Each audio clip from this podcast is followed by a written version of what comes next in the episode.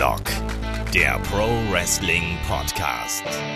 Ja, hallo und herzlich willkommen zu Headlock, dem Pro Wrestling Podcast, Ausgabe 174. Heute werfen wir einen Blick über den Tellerrand und sprechen über das Wrestling international. Sprich, welche Ligen gibt es, was macht die aus, was unterscheidet die Fans, also was, ein großer Überblick heute. Und zu diesem Zweck bin ich, euer Host Olaf Bleich, natürlich auch nicht allein. Bei mir ist heute der Michael Shaggy Schwarz. Schönen guten Tag. Hallo, guten Tag, lieber Olaf. Wäre auch ein bisschen langweilig, wenn du dich mit dir selber unterhalten müsstest. Ich monologisiere ja manchmal auch ganz gerne. Es gibt eine legendäre Folge, ich, das war irgendeine Review, ich glaube No Mercy 2016 oder so oder 2017. Die habe ich alleine gemacht übrigens. Und da kannst du hören, die habe ich mitten in der Nacht gemacht, da kannst du hören, wie ich zwischendurch einfach total einschlafen, mehr oder weniger. Aber ich glaube, halbe, dreiviertel Stunde mit mir selber rede in einem Hotelzimmer in London. Aber legendär bedeutet auch nicht unbedingt gut. Ich erinnere mich an diese Folge. Du hättest sie mit zwei äh, verschiedenen Stimmen machen sollen. Das wäre, glaube ich, witziger gewesen. Ja, genau. Der gute Olaf und der böse Olaf. Nee, also das war, das war schon ein bisschen merkwürdig. Da habe ich dann mich auch ein bisschen komisch gefühlt, also in meinem Zimmer zu sitzen, mir erstmal den Pay-Per-View live anzuschauen und dann äh, den rauszuballern. Das ist ein bisschen komisch gewesen. Naja. Äh, hallo, lieber Olaf, wie hat dir denn die Folge gefallen? Ja, ich fand sie ganz gut. genau so. So in der Art hätte das dann klappen können. Hat leider nicht geklappt. Ich weiß gar nicht mehr genau, warum ich das äh, so gemacht habe damals. Naja. Jugendsünden. Ähm, bevor wir hier zu eigentlichen Thema kommen, äh, liebster Shaggy, ähm, natürlich hier wie immer noch unser Housekeeping. Das kennst du ja auch. Ähm, wie ihr uns erreichen könnt da draußen, wisst ihr ja. Facebook, Twitter, Instagram, äh, YouTube gibt es uns überall. Ansonsten, ähm, wenn ihr mögt, bewertet uns natürlich bei iTunes und bei Facebook. Irgendwie gab es ein bisschen Probleme mit unserem iTunes-Feed, weil es da so äh, Serverumstellungen von unserem Podcast-Provider gab. Vielleicht schaut ihr noch mal, ob eurer Podcast da auch abonniert ist. Das wäre auch super, damit äh, wir da weiterhin gut dabei sind. Ansonsten, wenn ihr mehr von uns haben wollt, gibt es uns auf Patreon, patreon.com slash headlock.de. Auch darüber freuen wir uns natürlich sehr, wenn ihr uns da unterstützen möchtet, ähm, mit allerlei Formaten. Da müsst ihr jetzt dann auch das Interview mit Jay Skillett, dem äh, einzigen WXW World Tag Team Champion, äh, inzwischen online sein. Der spricht unter anderem über seinen Heel-Turn bei WXW Superstars of Wrestling. Da waren wir auch sehr schockiert, Shaggy, oder? Nicht nur schockiert, aber auch ja, positiv schockiert, würde ich auch mal sagen. Das war ein, interessanter Schachzug und ich glaube, ein, ein wichtiger äh, Stein, ein wichtiger Stufe auf der weiteren Karriereleiter der beiden Jungs. Genau, und da äh, quatschen äh, Jay und ich äh, ein bisschen drüber, auch über seine Entwicklung, die Entwicklung von Francis Caspin und so weiter und so fort. Also es sind knapp 23, 24 Minuten haben wir da miteinander geredet. Könnt ihr euch bei Patreon anhören äh, für einen kleinen Obolus von 5 Dollar im Monat, also 4 Euro und ein paar zerquetschte. Und äh, ja, damit würde ich sagen, kommen wir doch einfach mal äh, zu unserem eigentlichen Hauptthema. Wir sprechen heute über das Wrestling International, so habe ich es einfach mal hier getauft. Also das heißt, wir werfen einen äh, Blick über den Tellerrand und sprechen über ja, Promotions, die es eben weltweit gibt. Wer ist der Marktführer? Wie kann man sich die anschauen? Was unterscheidet die Fans? All das, was so mit dazugehört, weil man muss ja ganz, ganz klar sagen, auch wenn wir ganz viel über WWE natürlich sprechen, es gibt noch sehr viel mehr Wrestling. Wir haben gerade schon die WXW aus Deutschland angesprochen. Ähm, es gibt aber natürlich auch noch ganz viel äh, andere Promotions mit ganz vielen verschiedenen Stilrichtungen. Und ich glaube, das ist auch einfach mal interessant, darüber zu plaudern. Shaggy, wie war das denn bei dir? Äh, wann ist dir denn klar geworden, dass es nicht nur WWF gibt? Weil du bist ja schon länger dabei. Ich glaube, bei dir war es dann noch die WWF.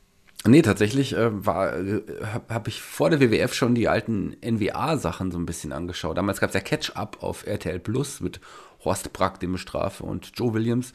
Und das lief ja in etwa parallel auch an damals, glaube ich, etwa mit, den, mit der WWF damals in Deutschland.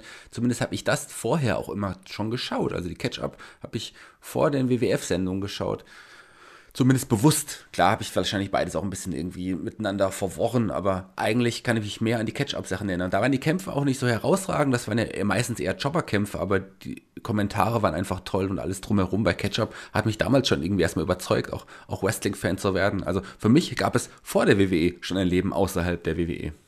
Es ist ja schon so ein bisschen lustig, dass äh, gerade dieser Name Horst Brack, der Bestrafer, so vielen älteren Wrestling-Fans, sage ich jetzt mal so ganz respektierlich, so im Gedächtnis geblieben ist. Ich kann mich eigentlich kaum an den erinnern. Also ich habe das damals nicht so richtig verfolgt. Ich weiß, dass ich irgendwann mal, ich glaube auf Eurosport lief doch irgendwann mal All Japan, kann das sein? Ich kann mich dann noch an japanische Kämpfe erinnern und so, aber äh, ansonsten hat es dann bei mir tatsächlich erst so mit der WCW angefangen, dann eben dann auch mit der, mit der ECW. Und äh, ja, also den, den, endgültigen Sprung in die Indie-Szene habe ich dann wirklich äh, dank der Kollegen von Power Wrestling geschafft, die äh, ja, mit denen ich ja zu WrestleMania 20 gefahren bin damals. Und da hatten wir dann das Angebot, so, ja, wollt ihr hier eine, ein Teil der Gruppe, das war wirklich damals so eine Reisegruppe, ein Teil der Gruppe, äh, der kann, der geht irgendwie zum Basketballspiel, äh, die anderen gehen irgendwas essen und dann ein paar Leute gehen auch noch zu Ring of Honor. Und ich kannte Ring of Honor damals nicht und habe gesagt, ja komm, du bist zum Wrestling-Schauen hergekommen, irgendwie da nach New York, dann gehst du halt auch mit den anderen zu Ring of Honor und schaust dir das halt einfach mal an, auch wenn du da vielleicht nur eine Handvoll Namen kennst. Also mir war so, ich habe mich da besonders gefreut auf einen Jerry Lynn zum Beispiel, auch einen AJ Styles war mir damals ein Begriff, aber dann wurde es auch schon so langsam dunkel, um es mal so auszudrücken. Und ja, dann habe ich mir da äh, At Our Best angeschaut und äh, war dann gefangen vom Ring of Honor Fieber und habe ab da gemerkt, so, oh, äh, ne, das war ja dann so nach dem äh, Zusammenbruch von WCW und ECW, habe ich dann eben gemerkt, dass es da tatsächlich auch Alternativen gibt und auch einen anderen Stil, der da eben gefahren wird. Fand ich äh, hochgradig interessant und äh, bin dann auch für sehr viele lange Jahre Ring of Honor-Fan geblieben. So. Shaggy, wie war das denn bei dir? Hat sich da irgendwie dein Wrestling-Konsum gerade jetzt so in den letzten zehn Jahren, sagen wir es einfach mal so, äh, verändert? Gerade vielleicht auch im Hinblick darauf, dass WWE jetzt ja auch ein Programm häufig fährt, wo ja auch viele sagen, das ist nicht mehr für die erwachsene Zielgruppe gemacht, sondern durch PG dann doch eher für die jüngeren Zuschauer. Hast du dich da anderweitig orientiert? Hm, da, muss ich mir auch erstmal ein bisschen ausholen. Also erstmal ganz kurz äh, geschichtlich zurückgeblickt auf meine Wrestling-Fan-Karriere. Klar kam dann irgendwann auch die, die WCW und die ECW natürlich. Also es, es gab ja der DSF Action, haben, das haben wir glaube ich auch schon mal erwähnt in einem Podcast. Das war dieser reine Wrestling-Sender auf, auf ja, dem Vorläufer von Sky auf Premiere damals noch. Und äh, da gab es auch die Sendung der, der ECW zum Beispiel. Und da war ich dann auch sofort, ich habe vorher schon immer ECW ja, Nachrichten verfolgt und sowas und fand es sehr interessant und hat mich dann dann auf die bewegten Bilder gefreut. Ich war ja nie so der, der Tape-Trader wie du und ich habe auch nie versucht, irgendwie auf anderem Wege Wrestling-Shows zu schauen, so richtig. Also ich habe das immer auf legalem Wege eigentlich immer gemacht. und ähm, ich fand dann die ECW herausragend. Das war so das, das erste Mal, dass ich irgendwas cooler fand als, als die WWF da. Das hat, hat mir wirklich damals richtig gut gefallen.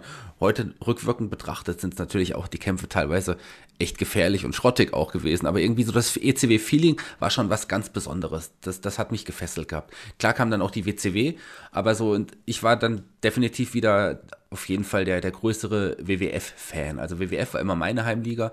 Und dann auch später, wie du gesagt hast, klar ist man dann auf, auf Ligen wie Wing of Honor ähm, irgendwie aufmerksam geworden oder dann auch ja, TNA kam dann auch raus und so. Das, es gab dann immer mehr. Und auch die Möglichkeiten, jetzt inzwischen andere Ligen zu verfolgen im Fernsehen, ähm, wurden ja auch immer größer. Und ich habe mich immer breit aufgestellt. Du hattest auch äh, das japanische Wrestling erwähnt, Anfang der 90er auf Eurosport. Ich glaube, das war New Japan, was sie damals gezeigt haben. Das kann sein, ja. Und das habe ich natürlich auch irgendwie, ich habe mir das auch immer angeschaut, ich fand das großartig. Da war auch gerade so Wrestler wie Chris Benoit, den man ja nicht so oft erwähnt bei uns, oder ein Eddie Guerrero unter Masken auch, oder ein Yushin Liger, den ich auch ja aus von der WCW schon irgendwie so kannte. Das war schon sehr, sehr interessant und so Wrestler wie Kochi Kanemoto, den ich damals total gefeiert habe. Also äh, das japanische Wrestling fand ich damals eine Zeit sehr interessant, als es die Möglichkeit äh, gab, das zu sehen, aber das war ja nicht so wirklich, dass man da auch Storylines verfolgen konnte. Das hat man da bei, bei der Art der Ausstrahlung nicht so richtig mitbekommen. Deswegen auf jeden Fall, ich bin ja so, so ein Storyline-Fan und deswegen war es natürlich dann immer die WWE, weil die einfach die ganze Zeit einfach präsent war. Mhm. Ja, ich kann mich halt, um nochmal auf dieses japanische Wrestling äh, so zurückzubeziehen, ich kann mich da immer nur an ein Match, glaube ich, zwischen, äh, wie heißt der, Ludwig Borger, Tony, Tony Halm, glaube ich, heißt er ja, glaube ich, in, in Japan, gegen Vader erinnern. Das ist so, ich weiß nicht mehr, was, wer da, ich glaube, da hat sogar, äh, ich glaube, da hat Otto Wanz kommentiert wenn ich mich nicht komplett täusche. Und ich sehe halt immer nur, wenn, wenn ich so daran zurückdenke, ich sehe immer nur Ludwig Borger in meinem, äh, in meinem Kopf. So. Also, aber ich kann mich auch nicht mehr genau daran erinnern, welche Veranstaltung das jetzt gewesen ist. Und wie du schon gesagt hast, das war ja auch damals einfach so, da wurde sehr unregelmäßig ausgestrahlt. Ähm, da mal, mal, mal lief das, mal lief das nicht. Teilweise waren ja dann auch die, die, die, die Fernsehzeitungen natürlich nicht aktuell. Also ich kann zumindest von meiner Warte aus sagen, dass ich schon meinen Wrestling-Konsum auch so mit der Zeit und auch mit dem Erwachsenwerden auch schon deutlich verändert hat. Wie gesagt, da gab es dann, du hast es gerade schon gesagt, nach Ring of Honor, dann kam TNA, weil du natürlich auch dann so Namen hattest wie ein AJ Styles oder auch wie ein CM Punk oder wie auch immer, die dann eben auch so mal in anderen Ligen aufgetreten sind. Ich weiß, ich habe mir dann auch mal so hier und da versucht, so ähm, ja, andere Promotions anzuschauen. Später dann, ich habe auch schon mal CZW eine Zeit lang geschaut, ähm, weil ich da einfach auch mal Bock hatte auf diesen Deathmatch-Stil, den sie gefahren haben. Habe dann aber irgendwann gemerkt, dass mich das so ein bisschen kalt lässt. Das war am Anfang hat so eine Faszination des Brutalen gehabt und dann relativ schnell hat sie das aber auch für mich abgenutzt. Und ich habe dann aber auch gerne auch äh, ja, japanisches Wrestling geschaut. Also Noah zum Beispiel ähm, habe ich gerade in der, in der, in der äh, ja, Jahrtausendwende ähm, dann oder ein bisschen später dann auch gern verfolgt, auch nochmal retrospektiv dann. Ähm, Kobashi und Misawa und so, das waren halt eben meine, meine Helden damals. Auch ein Kenter zum Beispiel, der dann auch bei Ring of Honor gewesen ist, hat mich da nochmal so ein bisschen äh, ja, in dieser Liebe bestätigt eigentlich. Und ja, das war, das war ziemlich cool. Aber trotzdem gibt es dann auch immer wieder Ligen, zu denen man so ein bisschen den Kontakt verloren hat. Also zum Beispiel bei mir, ich merke das so, CZW kriege ich hin und wieder noch mit. Also zum Beispiel jetzt hier ähm, Best of the Best Tournament, äh, David Starr hat es gewonnen, äh, wissen wir alle. Das kriegt man so ein bisschen mit. Ähm, ansonsten so Noah zum Beispiel habe ich vollkommen aus dem Auge verloren, äh, auch durch New Japan natürlich, weil die, natürlich sehr dominant sind. Äh, aber bei mir ist es aktuell noch so, welche Ligen ich halt großteils verfolge, ist eben äh, WWE, es ist äh, WXW und äh, ja, New Japan und Progress inzwischen auch. Also da hat man dann schon gemerkt, dass man so andere Prioritäten mit der Zeit setzt. Shaggy, hast du gemerkt, dass du ja auch vielleicht manche Ligen komplett aus dem Auge verloren hast? Ja, im Grunde so wie du das gesagt hast. Also ich äh, verfolge, mal abgesehen von Progress, was ich wirklich sehr unregelmäßig verfolge, einfach aus Zeitmangel, ähm, auch die, die drei genannten von dir eigentlich auch hauptsächlich nur noch. Klar habe ich andere Ligen aus den Augen verloren. Ich habe auch eine Zeit, das habe ich ganz vergessen eben in der Aufzählung, ähm, durch den When Worlds Collide Pay-Per-View damals, diesen Amerika, Amerika meets Mexico quasi, diese, den wir auch schon ein paar Mal angesprochen haben, ähm, auch mit mexikanischem Wrestling angefangen, was ich eine Zeit sehr, sehr interessant fand. Gerade so diese, diese ganzen bunten, maskierten Wrestler und ihr, ja, doch krasserer Lucha Libre-Stil. Das war schon auch das, was ich eine Zeit richtig toll fand. Gerade äh, Triple A habe ich dann eine Zeit wirklich verfolgt. Aber das mexikanische Wrestling habe ich komplett aus den Augen verloren. Ich verfolge das eigentlich gar nicht mehr. Und New Japan auch lang oder japanisches Wrestling generell habe ich lange nicht mehr verfolgt. Jetzt tatsächlich erst durch äh, Wrestle Kingdom in diesem, in diesem Jahr wieder wirklich regelmäßig und intensiv verfolge. Also das äh, es kommt und geht so einiges. Und Ring of Honor habe ich eine Zeit ein bisschen auch natürlich geschaut.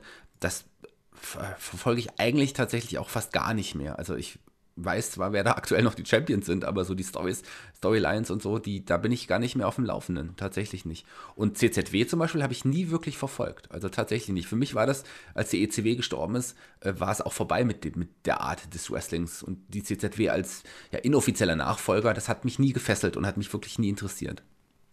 Ja, also bei mir war das so, ich hatte so eine, ich hatte auch so meine Deathmatch-Phase. Ich glaube, das haben ja viele einfach, weil man diesen Stil dann gesehen hat. Man hat es natürlich auch dann bei ECW gesehen und man kriegt das ja dann so mit, so, ja, hier CZW, die machen doch krassere Sachen und ich habe mir dann auch so das diverse Tournament of Death und sowas angeguckt, aber ich habe dann auch relativ schnell gemerkt, dass mir da ein bisschen was fehlt einfach. Ähm, zum einen wrestlerisch, aber auch zum anderen eben von den Geschichten her und von den Charakteren her. Das hat einfach für mich nicht so richtig funktioniert. Und jetzt aus heutiger Sicht, wenn ich mir jetzt heute noch so ein, so ein Deathmatch Turnier, egal ob jetzt CTW oder zum Beispiel Big Japan macht das ja auch relativ regelmäßig, das geht mir relativ am allerwertesten vorbei, muss ich äh, leider so sagen. Und inzwischen ist da auch mein, ähm, ja, mein, mein, mein Wrestling- ich weiß nicht, was ich sagen, Verstand, aber halt mein, mein, mein Grundgedanke hinter Wrestling ist auch inzwischen anders geworden, ähm, dass ich das einfach auch nicht mehr gutheißen kann, rein aus dem Gesundheitsaspekt her. Deswegen. Das unterstreiche ich so. Also ich kann verstehen, dass es tatsächlich immer noch Fans gibt. Ähm, kann, das kann man, kann man auch nachvollziehen. Ich meine, ich, ich, ich sage ja auch selber immer, das Wrestling ist so facettenreich. Es gibt so verschiedene Arten und Stile im Wrestling. Deathmatch hat seine Daseinsberechtigung, aber ich finde es trotz allem nicht gut, wenn man nicht, also die Wrestler achten nicht auf ihre Gesundheit, die können es nicht in der, wenn der Art des Stils und es ist ihnen wahrscheinlich auch egal. Also äh, ich finde es nicht gut, dass sie sowas machen, aber sie machen es halt und sie machen es wohl gerne und dass es dann auch Fans gibt, die das schauen, mag sein, ist für mich vollkommen in Ordnung, aber es ist definitiv nicht die Art von Wrestling, die ich irgendwie gerne schauen mag und auch wirklich nicht unterstützen möchte. Ja. Äh, das geht mir da ganz ähnlich, aber trotzdem, da ist ja jeder äh, frei in seiner eigenen Meinung und frei in dem, was er gerne gucken möchte. Ähm, ja, wieso lohnt sich denn eigentlich so ein Blick über den Tellerrand für dich, Shaggy? Also, was, was macht das aus? Ich könnte ja auch einfach sagen, hier, WWE knallt mir jede Woche, ich weiß nicht, sechs, sieben Stunden Wrestling um die Ohren. Ich habe Raw, ich habe SmackDown, ich habe Tour 5 Live, ich habe NXT, da ist doch eigentlich alles dabei. Plus halt noch die ganzen alten Kram, die es im Network gibt. Warum soll ich mir dann noch äh, New Japan und ich weiß nicht was anschauen? Na klar, es ist auf jeden Fall, die WWE schafft es schon, sehr facettenreich, auch facettenreiches Wrestling zu bieten. Die haben eine gute Damendivision, die haben mit NXT ein unglaublich gutes Indie-Produkt, wenn nicht vielleicht sogar das beste Indie-Produkt, was es so eigentlich gibt. Und ja, der Sports Entertainment-Faktor der WWE wird ja auch immer groß geschrieben. Trotz allem bieten natürlich andere Ligen nochmal andere Facetten, die die WWE einfach nicht erreichen kann. Das Lucha Libre, was ich erwähnt habe, das gibt es so in der Art natürlich in der WWE nicht. Und es ist manchmal auch total interessant, so einen Lucha Libre-Kampf zu sehen oder auch ähm, ja, das reine Spot-Wrestling-Indie-Produkt, wie jetzt ein PWG zum Beispiel auf die Beine stellt das ist auch nichts, was, was die WWE mit NXT macht, sondern das ist ja wirklich, das sind ja wirklich nur PWG-Matches, kann man so, wenn man die, die das ist ja inzwischen auch schon fast eine Match-Art geworden, wenn man, kann man das Indie-Wrestling so beschreiben. Das bietet die WWE auch nicht. Oder halt das japanische Wrestling, dieses eher Strong-Style-Wrestling. Also das ist, ähm, und auch die Art und Weise, die in, äh, in, Japan und vor allem New Japan schafft, Geschichten zu erzählen. Sowas macht die WWE auch nicht. Also es sind nochmal weitere Facetten, die einfach noch dazukommen. Aber auch die WXW, die wir erwähnt haben, hat auch eine ganz eigene Stellung inzwischen. Also die schaffen das auch, Geschichten auch langfristig zu erzählen, langfristig aufzubauen, haben ein tolles Roster und zeigen auf definitiv irgendwie auch ganz andere Kämpfe und es ist eine ganz andere Atmosphäre, als es bei der WWE ist. Also es ist gut, dass es so viele verschiedene, vielseitige Ligen und auch äh, Wrestling-Stile gibt. Genau. Das sehe ich ganz genauso. Und du hast jetzt auch schon mit ganz vielen äh, Fachbegriffen um dich geworfen. Du hast so äh, Wrestling-Richtungen und Stile aufgeworfen. Ne? Strong Style, Lucha Libre, äh, wir haben auch schon Deathmatch heute genannt und so. Ähm, da gibt es ja einiges und wir kriegen auch immer wieder mal Anfragen, so was, was unterscheidet das denn? Äh, was, was macht das denn für euch aus? Und zum Beispiel haben wir jetzt äh, diese Woche auch die äh, vom Frank die Frage bekommen, äh, also zum einen, ob wir ein, ein äh, Podcast über Oldschool Wrestling machen würden. Das machen wir, glaube ich, nicht so, aber wir werden jetzt mal drüber sprechen. Also, weil dieser Begriff fällt ja auch immer wieder. Wir sagen jetzt zum Beispiel, Bobby Roode ist ja eher jemand, der einen Oldschool-Stil vertritt. Ähm, was, was, gehen jetzt einfach mal so ein paar äh, Stile hier durch. Was beschreibt für dich Oldschool, Shaggy? Ich weiß gar nicht, ob es ein eigener Stil ist. Ist das überhaupt ein eigener Stil oder ist das eher sowas, was, das, was Internetfans schreiben, um äh, eine gewisse Art und Weise der Matchführung äh, auszudrücken? Ich glaube nicht, also Oldschool ist wahrscheinlich für die, die das schreiben, definitiv alles, was ein bisschen älter, was, was, die, die Stile von früher, das war ja alles ein bisschen langsamer. Und diese, dieses schnelle Wrestling, diese harten, stiffen Aktionen, die sind ja erst in, im Laufe der Zeit dazugekommen. Vielleicht meint man das mit Oldschool. Ich würde es aber vielleicht eher als, als dieses, wenn man das so bezeichnet, als dieses World of Sport so ein bisschen bezeichnen. Ich weiß auch nicht, ob das ein wirklich eigener Wrestling-Begriff ist. Also wirklich so eher so Haltegriffe, ähm, Ringpsychologie, aber weniger diese schnellen, fliegenden Aktionen. So, so kann man es vielleicht umschreiben. Oder wie, wie meinst du das, Olaf? Ich glaube, dass World of Sports noch was anderes ist, ganz ehrlich. Ich glaube, World of Sports ist natürlich dieser alte Catch-as-Catch-Can-Stil, also sprich, wo es dann ja auch oftmals in Runden zur Sache geht. Ähm, Oldschool würde ich beschreiben mit einer insgesamt langsameren Matchführung, mit dem äh, Bearbeiten einzelner Körperteile, wodurch eben diese ja, diese Geschichte erzählt wird. Das hast du natürlich auch in anderen äh, Stilrichtungen ganz stark, gerade im, im Strong-Style hast du das hin und wieder auch, aber trotzdem glaube ich, dass gerade dieses Bearbeiten einzelner Körperteile ähm, zum Aufbau einer Geschichte innerhalb des Matches da schon äh, eine, eine ganz wichtige Komponente sind. Oder? Und auch diese, ja, viel, viel Matten-Wrestling, also sprich viele, viele Haltegriffe und Hebel und so, aber dann auch nicht diese ganzen fancy äh, MMA- Hebel, um es mal so zu sagen, also da, sondern eben dann eher auf diese typischen Armbars, Hammerlocks, Headlocks, ähm, vielleicht, weiß ich nicht, vielleicht auch so ein Randy Orton-Stil, weißt du, der ja auch ganz viele ähm, Manierismen von seinen, äh, ja, von Vater und, und äh, Onkel war das, oder? Ja. Großvater? Ich glaube, ja. Ja, ähm, übernommen hat und so. Also so in die Richtung, glaube ich, würde, würde Oldschool gehen. World of Sports wiederum hat für mich ganz viel damit zu tun, ja, so eine Art Showcase zu bieten, was es an verschiedenen Kontern und Griffen gibt, ohne dass du da, du hast da fast keine Bumps, also du hast meistens keine Würfel, du hast auch ganz selten Schläge, sondern es ist einfach nur der Austausch von Griffen und es läuft häufig auch über ein Rundensystem, wo es dann darum geht, äh, ja, die Runden zu überstehen und da eben nicht gepinnt oder zur Aufgabe gezwungen zu werden. Aber das ist in meinen Augen nochmal eine ne andere Schiene, muss man so auszudrücken. Ähm, was anderes ist zum Beispiel auch das Shoot-Style-Wrestling, was wir zum Beispiel bei der äh, WXW ähm, äh, bei Ambition immer wieder zu sehen bekommen. Was ist denn Shoot-Style-Wrestling, Shaggy? Ja, Shoot-Style ist so eine, so eine Mischung aus ähm, Schlägen, Tritten, aber auch tatsächlich so, auch so Sachen aus dem Grappling, auf, also Aufgabegriffe, Würgegriffe und sowas. So eine Mischung daraus, so eine äh, so eine Art Mixed Material Arts Stil, wenn man so will. Ein, ein, ein, ein Shinsuke Nakamura als, als ja, Vorreiter irgendwie, der, bekannt in diesem, in dem Shoot-Style-Wrestling. Also ich finde, äh, ich mag diese Art und ich mag auch diese Ambition-Turniere sehr. Am Anfang habe ich mich schwer getan, zum Beispiel mit den Ambition-Turnieren. Inzwischen liebe ich sie einfach zuzuschauen.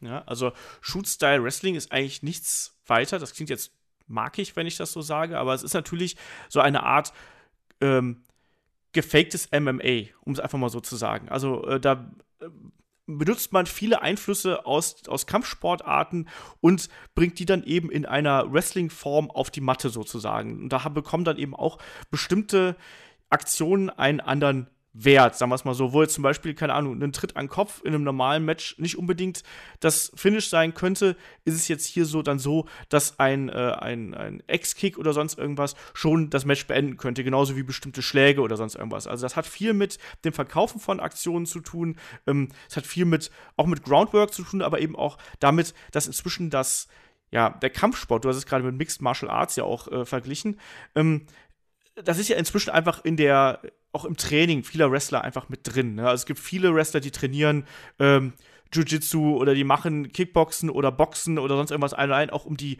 Abläufe irgendwie in den Körper zu kriegen und auch um zu verstehen, wie echte Matches ablaufen. Also ich kann mich da noch an äh, Interview mit äh, Timothy Thatcher erinnern, der zu mir gesagt hat, so du musst wissen, wie ein echter Kampf abläuft, um einen Wrestling-Kampf darzustellen. So, wenn man, versteht man das? Ja, ja, guter, guter Vergleich, ja, ja, doch, doch, stimmt schon. So, und, und Shoot-Style Wrestling äh, bringt diese beiden, äh, ja, echte Kampfkünste und Wrestling quasi zusammen. Aber auch dafür braucht man dann, du hast gerade gesagt, du hast Eingewöhnungszeit gebraucht. Warum hast du das damals gebraucht? Weil bei mir, bei, ich hatte diese Eingewöhnungszeit nicht, weil ich ähm, ich mag Mixed Martial Arts und für mich war das dann irgendwie auch eine, eine, logische Art und Weise, wie man das zusammenbringen kann. Was war für dich die Schwierigkeit da? Ja, ich ähm, mochte Mixed Martial Arts zum Beispiel nicht. so, das war, das war das Problem. Ich, ich bin Fan des Sports Entertainment gewesen und ich fand alles andere, was ja, keine Ahnung, da gibt es kein Bodyslam in, dem, in der Art und Weise oder keine Clothesline, weil es einfach da in diesem Shoot-Style auch einfach nicht, nicht, nicht passt irgendwie. Ich erinnere mich noch, ich habe es am Anfang immer verglichen mit diesem alten Brawl for All Turnier. Ich weiß nicht, ob du dich daran erinnerst. ja. Ich schon. Oder? Das war ja so ein bisschen so ein Versuch, auch mal so die härtere Gangart in, in die WWE zu bringen. Und das war ja ein Schuss nach hinten. Das hat ja überhaupt nicht funktioniert. Das war aber ja kein geworktes ähm, Shoot-Style oder, oder, oder Strong-Style in dem Fall, sondern das war ja wirklich, die Wrestler durften aufeinander losgehen in richtigen Kämpfen. Da waren auch Boxer dabei und ja, und das war einfach ja ein Reinfall damals. So, und deswegen, ja. ich habe immer daran denken müssen, aber tatsächlich ist Ambition oder wie auch immer auch ja ganz anders. Genau, muss natürlich auch so Namen wie äh, Muninoru Sawa zum Beispiel nennen. Äh, ich glaube auch einen, ähm, na, wie heißt unser Liebling von New Japan? Shaggy? Von den, äh, Du weißt, wen ich meine. Ehemaliger Inter Intercontinental Champion. Wie heißt er? Suzuki. Genau. Ich Dass hab, du nicht auf den Namen kommst. Ich stehe, es ist noch früh am Morgen, ich stehe noch auf dem Schlauch. Ich war schon froh, dass ich äh, den Herrn Sauer noch hier aus dem Hut gezaubert kriege. Aber natürlich, der ist natürlich auch so einer, der da für solche Matches gemacht worden ist. Und genauso auch ein Zack Saber natürlich.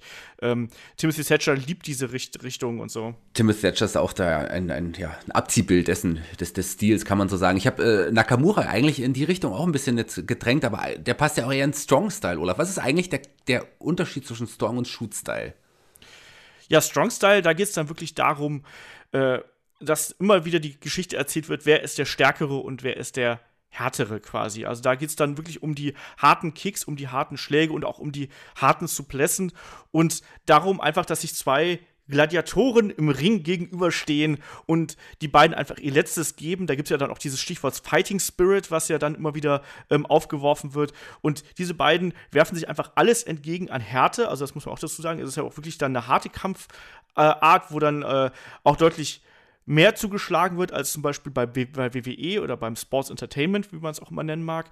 Ähm, ja, und es geht einfach um die, um die direkte Konfrontation und da wirklich um die unmittelbare Imitation eines Kampfes innerhalb der, des Wrestling-Konstrukts, um es mal so auszudrücken. Also es geht darum, äh, möglichst gut darzustellen, wer der Stärkere und äh, der, ja, wie soll man sagen, der äh, ich bin so schlimm, mir fallen manchmal nur englische Wörter ein. Der, der zähere und der, äh, ja, der, der taffere Gegner. The strongest. Der Ganz strongest, einfach. genau. Und da sieht man ja da auch, also zum Beispiel so jemand wie ein Kobashi war halt eben eigentlich ein Ausga Aushängeschild für Strong Style. Also jemand, der mit seinen Chops und mit seinen Lariats eigentlich also ganz doof formuliert, wirklich 80% seiner, seiner Matches bestritten hat, plus dann eben noch ein paar Suplessen und dem Burning Hammer, den wollen wir nicht unter den Tisch fallen lassen. Aber aus heutiger Sicht ist natürlich nicht umsonst dann auch jemand wie äh, ein Shinsuke Nakamura, der sich ja bei New Japan immer als King of Strong Style betitelt hat und da natürlich dann auch noch ein bisschen mehr zugelangt hat, als das jetzt, ob das äh, langen und äh,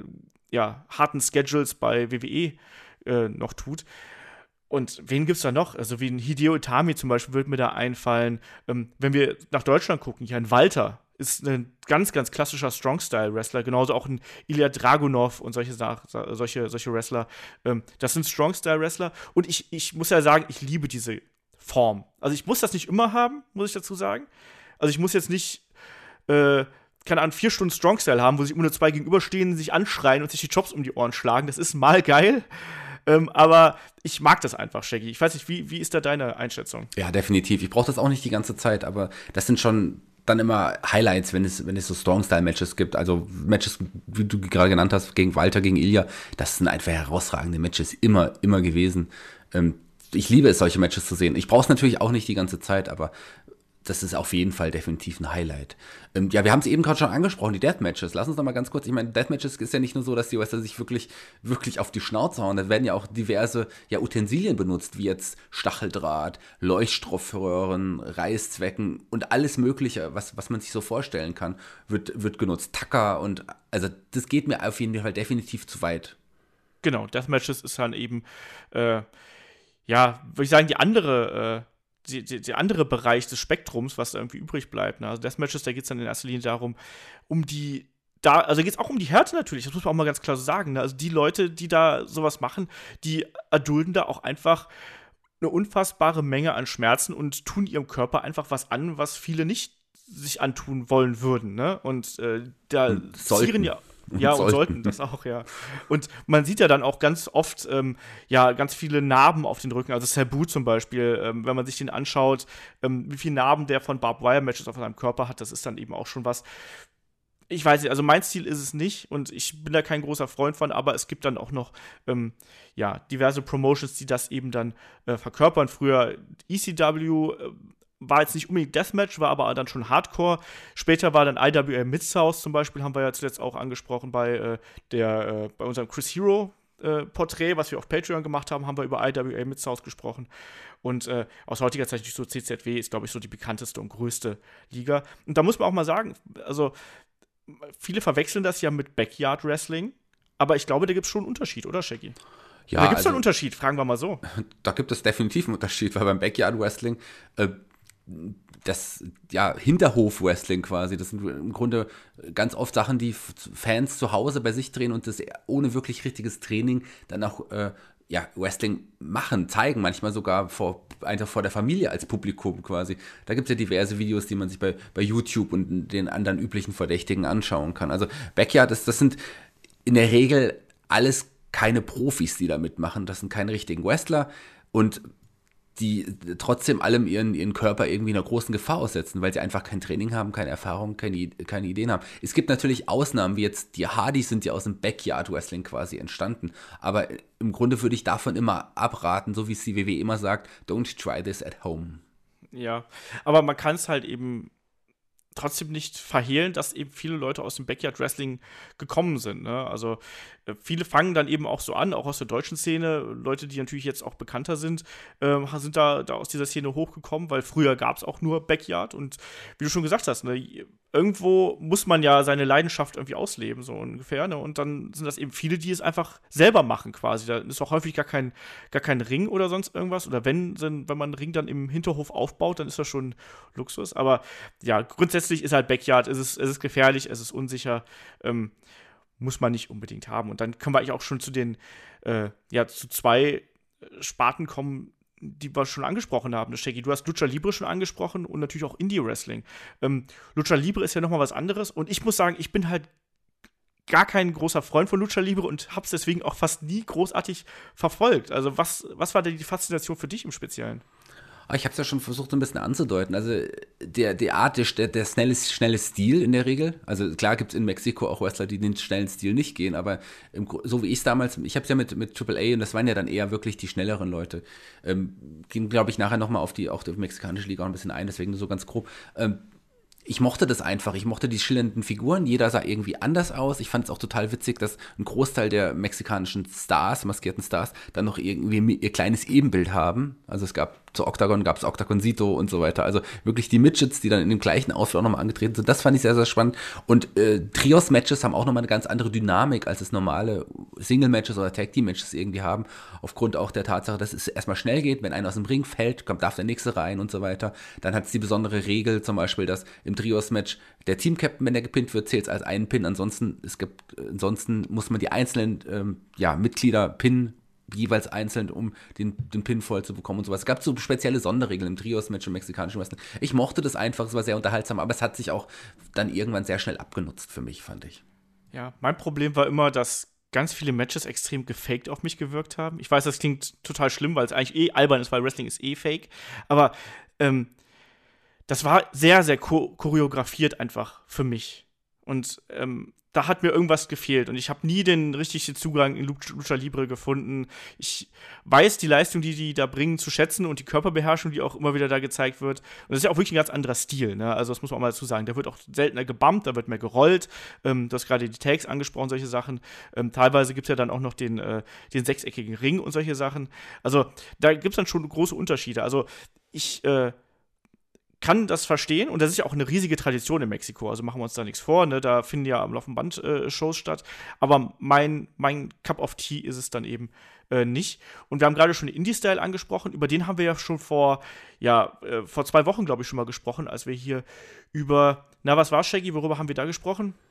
Ja, da haben wir über das Wrestling-Business im Allgemeinen, über die verschiedenen Verbreitungsmöglichkeiten des Wrestlings und die verschiedenen äh, ja, Arten des Wrestlings. Da haben wir auch zum Beispiel PWG erwähnt, diesen reinen Indie-Stil, dieser schnelle, rücksichtslose Stil auch, die ganzen ähm, Suicide Dives, Spanish Flies und Canadian Destroyers am Stück, wo jedes Match sich auch irgendwie, irgendwie ähnelt.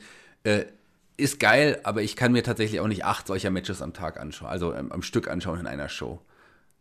Genau. Und dann gibt es natürlich noch so, äh, ich nenne es jetzt einfach mal den WWE-Stil, wo eben im Idealfall, ich betone das im Idealfall, ähm, die Charaktere im Vordergrund stehen, die Stories im Vordergrund stehen und dann eben aber auch noch ähm, durch das entsprechende In-Ring-Produkt dann unterstrichen werden, was aber nicht, nicht so hart oftmals ist, wie jetzt zum Beispiel der Strong Style oder sonst irgendwas. Also, ähm, das wird zum Beispiel auch, also bei Impact, also ganz, ganz viele kleinere Promotions vermischen das auch. Also wenn man zum Beispiel Impact anschaut, die haben auch Geschichten, die haben auch ähm, diverse Stilrichtungen damit drin. Äh, WXW genauso, die sind auch sehr story-driven in sich, plus halt eben dann äh, gleichzeitig auch ein sehr äh, Strong-Style-liges Produkt, aber auch dann eben diverse, diverse Mischformen.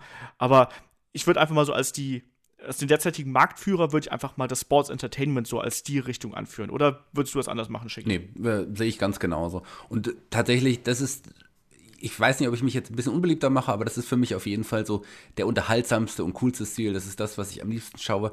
Ich äh, kann ja sagen, dass zum Beispiel am WrestleMania-Wochenende so geil NXT Takeover war. Wahrscheinlich die beste Show des Jahres möglicherweise. Mein Lieblingsmatch in dem Wochenende war Wanda Rousey und Kurt Angle gegen Triple H und Stephanie McMahon. Also einfach so, das ist so der Prototyp eines Sports Entertainment Matches.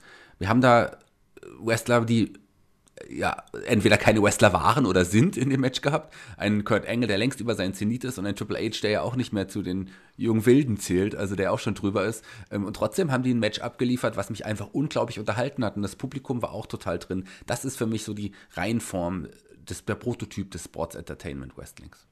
Genau. Und wir haben jetzt auch schon ganz viele Promotions angesprochen. Ne? Wir wissen, der absolute Marktführer ist nun mal äh, WWE, da gibt es halt nichts dran vorbei. Also, wir haben auch schon den Stil so ein bisschen beschrieben, da geht es dann auch eher um die, um die Charaktere. Es ist natürlich auch ja, in einer gewissen Art so ein bisschen vermarktbarer, um es einfach mal so zu sagen. Es ist dann eben ein großes Medienprodukt. Ähm, ganz im Gegensatz dann eben zu, ja, zu sowas wie den kleineren Promotions. Hier in Deutschland haben wir die, äh, die WXW natürlich, die dann auch hier durch Deutschland tourt, ähm, die aber dann auch immer wieder ja Indie-Einflüsse hat natürlich, ne? Da, wo dann Stars von, wir haben es jetzt zuletzt gesehen, bei Superstars of Wrestling, wo dann Stars aus der Vergangenheit dazukommen. Beim Karat hatten wir ganz viele internationale äh, Independent Stars, sei es jetzt ein David Starr, ein Zack Saber Jr. oder so. Ähm, das hat dann eben auch einen anderen Stil. Ähm, dann haben wir hier in, in Europa gerade inzwischen auch ein großes Aufleben, was äh, die Wrestling-Szene angeht. Und gerade in England äh, boomt das ja, Shaggy. Also wie ist das in England? Du hast, wir haben auch schon Progress heute angesprochen. Ähm, was macht die für dich aus? Ich weiß auch, dass Chris zum Beispiel ein riesengroßer Progress-Fan aktuell ist und sich äh, einmal quer durch Progress on Demand durchballert. Da hätten wir Chris jetzt hier kurz dazu einladen sollen, weil ich ja tatsächlich Progress gar nicht so verfolge. Aber Progress ist ja, es gibt ja nicht nur Progress in England. England boomt der Markt halt wirklich, weil ich die, die Engl englischen Fans oder die Engländer haben Wrestling für sich entdeckt als, als, ja, als, als Partymöglichkeit irgendwie. Also die, das ist ja wirklich, das Publikum dort gerät immer in Ekstase bei den Kämpfen. Die sind so unglaublich dabei. Das ist hauptsächlich aber auch, ich glaube, junge Männer, so wie es früher auch mal in der Zeit, in der WWE mal eine Zeit war, die es einfach feiern, die einfach hingehen, Bier trinken und äh, das als Happening sehen. Das ist so, das, was sich in England so ein bisschen entwickelt hat. Und der, der Markt boomt da unglaublich. Ja. Und zugleich ist es ja so, dass irgendwie WWE ja auch irgendwie überall seine Finger mit im Spiel hat. Ne? Das finde ich inzwischen so, so kurios. Ne? Also WWE hängt ja auch bei Progress ein bisschen mit drin und ähm, war ja auch früher bei Evolve irgendwie involviert. Und auch hier in deutschen Ligen ist es durchaus so, dass da mal jemand auf der Tribüne sitzt, der Kontakte zu WWE und sonst irgendwas hat. Ne? Und demgegenüber hast du dann eben diverse andere Promotions, die inzwischen aber auch clever genug sind, um sich zusammenzutun. Ne? Also wenn wir jetzt ähm, mal so in den, in den Pay-Per-View-Kalender äh, schauen, ist es ja dann auch so, dass zum Beispiel, ja, äh, Ring of Honor und New Japan und äh, CMLL aus Mexiko, dass äh, die quasi gemeinsame Sache machen, um noch mehr Wrestling-Fans irgendwie anzuziehen, um ihr Produkt noch attraktiver zu machen. Ne? Also das finde ich auch interessant. Also glaubst du, dass also früher war es ja eher so, dass jede Promotion so ein bisschen ihr eigenes Süppchen gekocht hat, aber glaubst du, dass da, ja, so, wir haben auch zuletzt bei WrestleMania-Wochenende, das gerade angesprochen, da haben wir die Kooperation zwischen Impact und Lucha Underground gesehen. Ja, also glaubst du, das ist der Weg? Ich glaube, das ist der Weg. Erstmal ganz kurz zur WWE, also die öffnet sich ja auch immer mehr. Klar, weil die WWE früher total in sich geschlossen. Man hat, wenn ein neuer Wrestler dazukommt, der woanders schon mal eine Karriere gehabt hatte, sei es in der WCW oder wo auch immer, das hat man im Grunde gar nicht erwähnt. Das war einfach dann jemand, der jetzt in der WWE aufgebaut wurde, die Geschichte vorher war egal. Inzwischen, die WWE weiß ja auch, dass die Fans sehr nicht dumm sind. Die kennen den Wrestler möglicherweise oder, die, oder der hatte schon sich einen Namen gemacht, dann erwähnt man das auch. Und auch generell öffnet sich die WWE auch nach außen. Es gibt auch Wrestler, ähm, weiter und um, damit die auch ein bisschen lernen können oder auch andere Mittel beibringen. Und inzwischen macht CWW auch so wie beim Fußball, dass sie scoutet so richtig. Also sitzt ja auch beim normalen Fußball, beim Fußballspiel in der Bundesliga sitzt ja sicherlich, sitzen sicherlich 20, 30 Scouts aus verschiedenen Ländern, um sich auch äh, ja, die, die deutschen Spiele anzuschauen. Umgekehrt machen das die anderen Scouts in anderen Ländern natürlich auch so. Also, und das macht die WWF. Sie scoutet ähm, Nachwuchs und das, das können, also das bringt allen ja natürlich irgendwie was. Und auf der anderen Seite, was du gesagt hast, diese Zusammenarbeit von Wing of Honor in Japan zum Beispiel, oder CMLL, ähm, klar will man auch an, an andere Märkte äh, aufschließen, man will andere Märkte erobern und nutzt man da, da nutzt man natürlich auch Beziehungen. Ohne Ring of Honor hätte es New Japan in Amerika am Anfang definitiv schwerer gehabt. Und auch New, äh, Ring of Honor bringt es eine ganze Menge, dass sie mit, mit New Japan zusammenarbeiten. Macht ihren Namen auch in, in Japan bekannter und sie haben die Möglichkeit, dann auf japanische Talente zuzugreifen in ihren Shows. Also diese Kooperationen bringen jedem irgendwie was, weil ich, ich finde, das macht ja zum Beispiel die, die WCW ähm, in Deutschland auch so. Sie unterstützt die kleineren Ligen und hat die jetzt WXW. die WXW, genau. Ich sage ich, ich sag immer WCW, ja. ist immer noch immer noch omnipräsent, omnipräsent die WCW. Ähm, ja, unterstützt die kleinen Ligen, hat jetzt eine Veranstaltung wie Wrestling Deutschland auf die Beine gestellt, wo sich auch die kleineren deutschen Ligen präsentieren können. Also mit, ich sehe das immer so, miteinander bringt einen, einen viel mehr als gegeneinander. Und ich glaube, dass ist das im Wrestling jetzt auch, sollten nicht die Wrestling-Fans manchmal auf die Fahne schreiben, wenn die Ligen das ja sogar schon machen, dann sollten die Fans auch alle ein bisschen offener sein. Ja, und letztlich ist es ja auch so, dass wir dadurch auch frischere Matches natürlich bekommen. Ne? Und äh, es gibt die Gelegenheit, gerade wenn dann äh, ja, die Promotions auf Tour gehen, dann siehst du dann eben auch mal Talente, die du sonst nicht zu Gesicht bekommst. Ich habe hier gerade die Seite von äh, Ring of Honor äh, War of the Worlds auf und dann wird dann einfach mal als, als Main Event einer Veranstaltung angekündigt, dass die äh, Los Ingobernables de Japón glaube ich, Japon, wie auch immer. Irgendjemand hat es nochmal geschrieben, wie es ausgesprochen wird, das Japon. Aber Ingo, Los Ingobernables habe ich mittlerweile drauf. Auf jeden Fall treffen die auf den Bullet Club. Und das ist natürlich auch mal so, sind wir mal ehrlich, da würde ich, wenn das hier bei mir in Deutschland irgendwo in der Nähe wäre, da würde ich auch hinfahren und mir das anschauen, ne, bei so bei so einem Ding. Und du sagst das schon ganz richtig. Also, ich glaube, man hat mittlerweile verstanden, dass man gemeinsam Größeres erreichen kann und eine größere Zielgruppe erreichen kann, als das noch vorher äh, der Fall gewesen ist. Also ähm, gerade weil auch natürlich WWE extrem viel Talent an sich bindet, da machen wir uns nichts vor, ähm, müssen, glaube ich, inzwischen die äh, anderen Ligen, gerade die anderen großen Ligen, einfach viel verstärkter zusammenarbeiten, damit man da einen Gegengewicht zu bilden kann, um auch vielleicht eine andere Zielgruppe zu erreichen, die eben nicht das Sports Entertainment äh, äh, Produkt mag und sich immer äh, berieseln lassen will, weil ich finde, das ist eigentlich die also das klingt jetzt auch so blöd, blöd und böse, aber ich finde, das ist der große Vorteil an WWE. Ich finde, WWE kannst du dir anschauen und das kann auch mal so nebenbei plätschern. So, also ich kann mir einen, eine Raw-Ausgabe kann ich mir angucken und die kann nebenbei laufen und ich kann da, ich kann da mal zehn Minuten konzentriert zuschauen, ich kann aber auch mal zwischendurch eine Minute aufs Handy gucken, ohne dass ich da gleich irgendwie was verpasse oder dass ne, irgendwas Dramatisches passiert. Klar, wenn ich ganz, ganz viel Pech habe, passiert auch was Dramatisches in dem Moment, aber im Grunde genommen hat man da ja auch so ein bisschen den gute Zeiten, schlechte Zeiten-Faktor drin. Bei einem äh, Event von New Japan zum Beispiel oder gerade bei PWG oder sonst irgendwas, wenn ich da eine Minute wegschaue, habe ich schon entweder schon fünf harte Jobs verpasst oder halt eben den dritten Canadian Destroyer im Kampf. Ja, aber den siehst du ja im nächsten Kampf gleich wieder.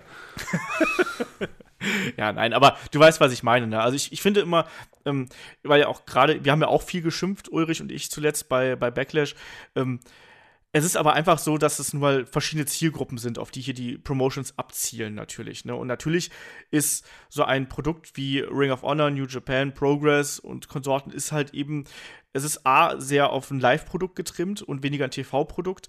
Und ähm, WWE ist dann nun mal ob der großen Charaktere und ob der Marketing-Power auf eine Mainstream-Crowd gemünzt. Und da muss man sich vielleicht auch, wie gesagt, ich habe auch sehr geschimpft über Backlash und habe gesagt, mein Gott, das hat mir überhaupt nicht gefallen, bis auf äh, den Opener. Aber ich glaube, da muss man sich vielleicht auch immer als, als Fan zurücknehmen und vielleicht auch mal sagen, so, was sind denn gerade meine, ja, was möchte ich denn eigentlich gerade sehen? Also, Schicki, ich weiß gar nicht, wie, wie siehst du das da? Ich finde, die Wrestling-Fans und wir alle sind manchmal auch etwas zu kritisch. Also man erwartet einfach, das sind auch alles Menschen, die das da zeigen und es ist nicht, kann nicht immer alles gut sein. Ich, klar, ich bin auch jemand, der immer versucht, alles positiv zu reden, aber Backlash zum Beispiel war nun wirklich scheiße. So, so ist es halt so. Was willst du da machen? Steckst du nicht drin, war scheiße. Der Opener war super und ich, das Elias-Segment habe ich wirklich gefeiert. Ich liebe das immer noch. Ich habe es jetzt schon dreimal mir angeschaut. Ich finde das großartig. Aber das ist, das ist genau dieses Sports Entertainment. Das ist genau Geschmackssache. Ich kann genauso gut verstehen, dass es viele Leute dieses Segment auch nicht gut finden. So. Aber ähm, dafür, des, deswegen gibt es ja auch verschiedene Stile, verschiedene Geschmäcker. Und also im Wrestling gerade, das ist so facettenreich wie noch nie. Und da kann jeder auch äh, das finden, was für ihn am besten ist. Und ich verstehe vollkommen, wenn jemand acht PWG-Matches am Stück sehen will, weil die einfach geil sind, weil einfach viel passiert. Aber ich persönlich schaue es mir halt nicht an. Ach, mal, mal ist das auch ganz lustig. Aber das, wie gesagt, es kommt da immer drauf an. Ich habe jetzt ja zum Beispiel letztens noch mal äh, ja, einen ganzen Haufen an, an DVDs gefunden von Ring of Honor. Auch total geil. So, also, die ich mir dann noch mal angucken werde. So, also wirklich alte Sachen von 2.4, 2.5, 2.6. Ähm, da werde ich auch noch mal reinschauen. Ich habe letztens schon mal in, was ich gerade gesagt habe, wo ich live vor Ort war mit At Our Best, ja, warum denn immer nicht Samoa Joe gegen Jay Briscoe im Steel Cage sich nochmal anschauen, wo dann Jay Briscoe einmal alles voll blutet und es total widerlich ist und man sich fast übergibt. Warum denn nicht? So. Also, es gibt nun mal verschiedene Stilrichtungen. Ich glaube, das ist dann auch der ganz, ganz große Vorteil, den wir momentan als, als Wrestling-Fans haben. Ähm, wir haben auch eine, eine Frage bekommen, ich weiß gerade gar nicht mehr genau, äh, von wem das gewesen ist. Genau, von, vom Jan war das. Äh, der fragte auch, wie seht ihr die aktuelle Lage von Impact bzw. TNA? Und da muss ich auch sagen, ich finde, dass sich Impact übrigens in Kanada, mir war gar nicht bewusst, dass Impact mittlerweile in Kanada äh, situiert ist, aber ähm, ich finde, dass sich Impact in letzter Zeit ganz ordentlich entwickelt hat. Also es ist jetzt nicht so, dass ich das mega große Interesse habe, aber man hat halt eben gemerkt, dass man so langsam nach dieser verqueren Hogan-Ära und nach dem ganzen Umwürfen da zuletzt, dass man wieder einen Weg gefunden hat. Und ich finde, dass äh, auch der letzte Pay-Per-View, Redemption, der war auch absolut ordentlich und hat Spaß gemacht. Und auch die Kooperation mit Lucha Underground äh, tut dem Produkt gut. Die haben ihre Talents, die äh, ja, sie von vielen anderen Produkten unterscheiden. Die haben eine gute Aufmachung. Ich finde das okay muss ich es deswegen jede Woche schauen? Wahrscheinlich nicht. Weil dafür ist es mir halt dann auch nicht wichtig genug. Also, Shaggy, wie siehst du gerade Impact?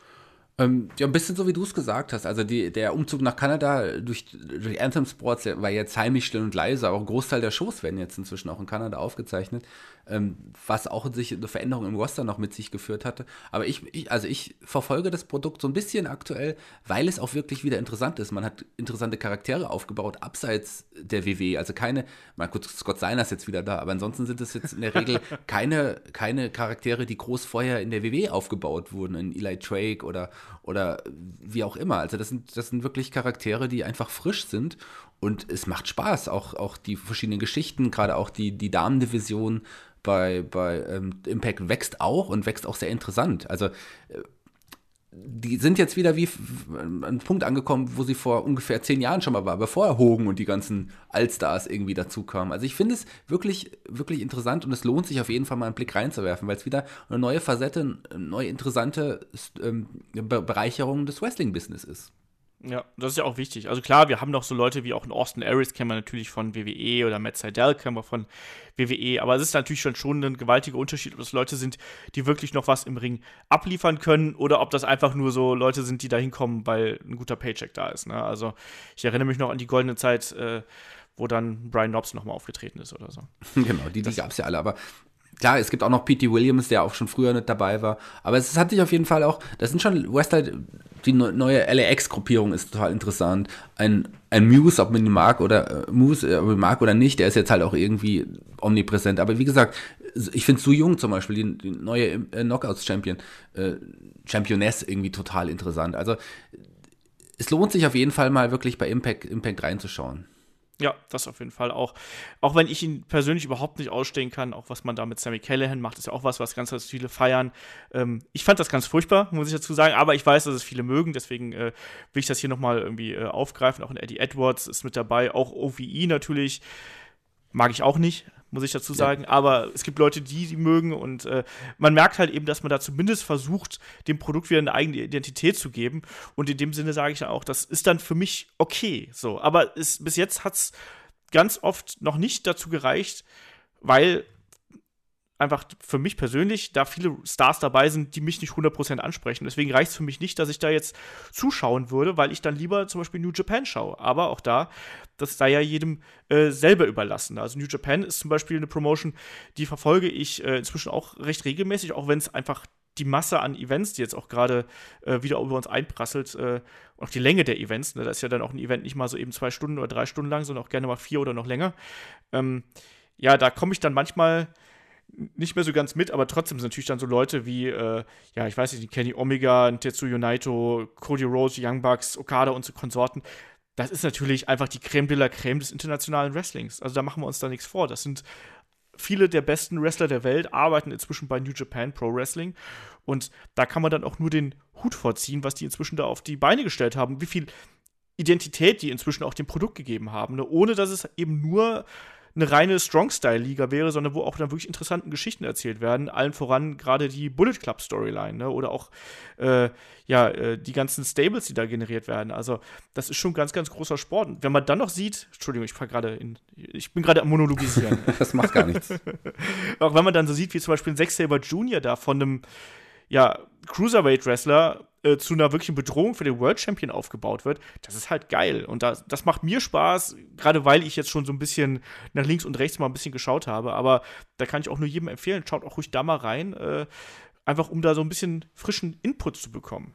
Ja, gerade allein, wir haben es ja schon auch so oft jetzt erwähnt, die Art des Storytellings dort einfach, wie Geschichten werden, wie die erzählt werden. Die werden in Matches erzählt oder um die Matches herum und äh, neue Fäden werden dadurch gestrickt. Also das ist schon, schon eine ganz andere Art und Weise und ich liebe das wirklich. Ich bin ja erst seit kurzem wieder richtig dabei, aber ich, es hat mich wieder total gefesselt. Ich habe jetzt auch mal überlegt, ob es wirklich an der japanischen Kultur oder in dem Sinne liegt. Ich habe ein bisschen All Japan nochmal reingeschaut und auch Noah, so, so, so weit es ging. Aber tatsächlich ähm, hat mich das alles dann nicht so gefesselt. Es ist wirklich New Japan, es sind die Charaktere von New Japan, der Aufbau. Klar sind da auch viele Matches dabei, die die Krütze sind. So in den normalen, in normalen Hausshows, wenn man sie so nennt, ähm, sind ja oft immer diese, diese Multiman-Matches, wo jeder mal ganz kurz was zeigen kann und so weiter. Aber so die, die, die Großereignisse oder auch die, die Roads zu den Großereignissen, die sind echt immer unterhaltsam und, und, und auch, es macht Spaß zu schauen und qualitativ hochwertigere Matches als bei der WWE sind es allemal.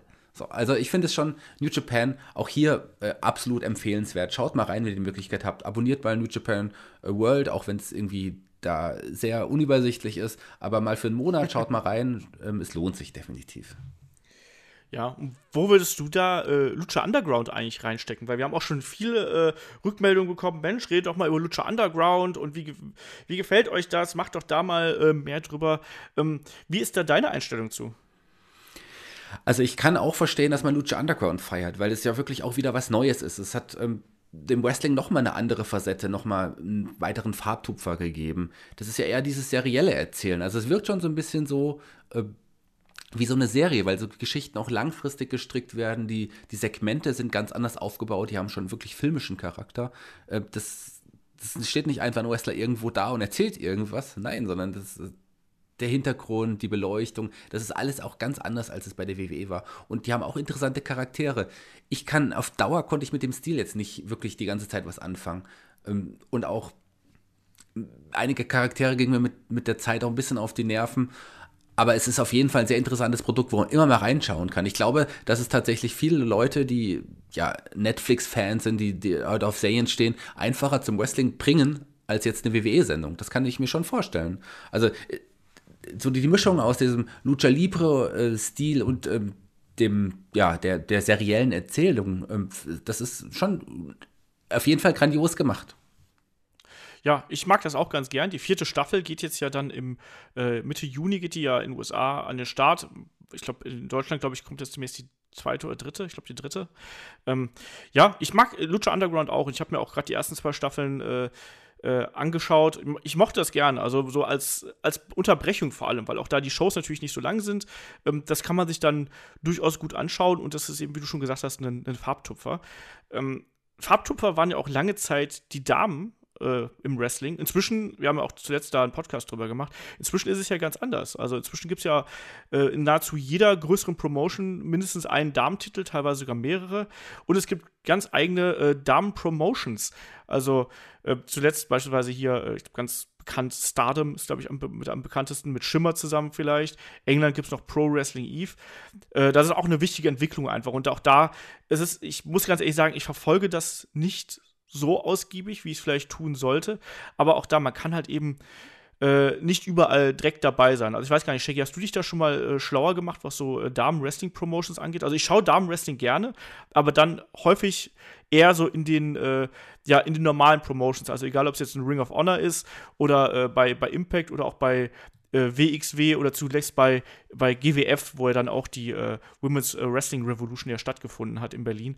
Also hast du dir schon mal überlegt, äh, da so auch Damen-Wrestling-Promotions aktiver zu verfolgen und zu unterstützen?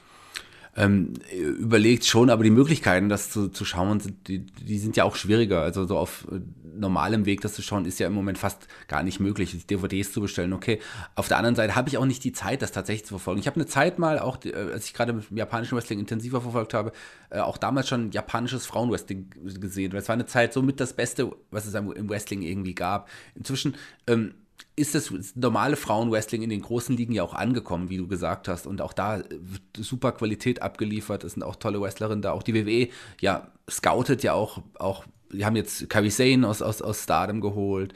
Ähm, also es ist, es ist auf jeden Fall nicht, dass ich, was ich intensiv verfolge, aber klar kriegt man das mit. Stardom hast du, hast du, hast du erwähnt und Shimmer in, in Amerika auf jeden Fall, Shine, das sind, oder auch hier äh, Pro Wrestling Eve in, in, in England. Also gerade das Frauenwrestling stellt sich immer mehr auf eigene Füße und das kann dem Wrestling selber auch nur gut tun. Ja. Das sehe ich auch so. Also ich bin gespannt, wo sich das halt eben hin entwickelt. Zuletzt haben wir auch noch Fragen bekommen, ob es hier in Deutschland irgendwann mal eine eigene Damenpromotion geben würde. Aber ich glaube, davon sind wir noch relativ weit entfernt. Ich bin erstmal froh, wenn wir wirklich ja auf jeder Card ähm, einfach zwei oder drei qualitativ hochwertige Damen-Matches haben. Da muss einfach noch ein bisschen was für getan werden.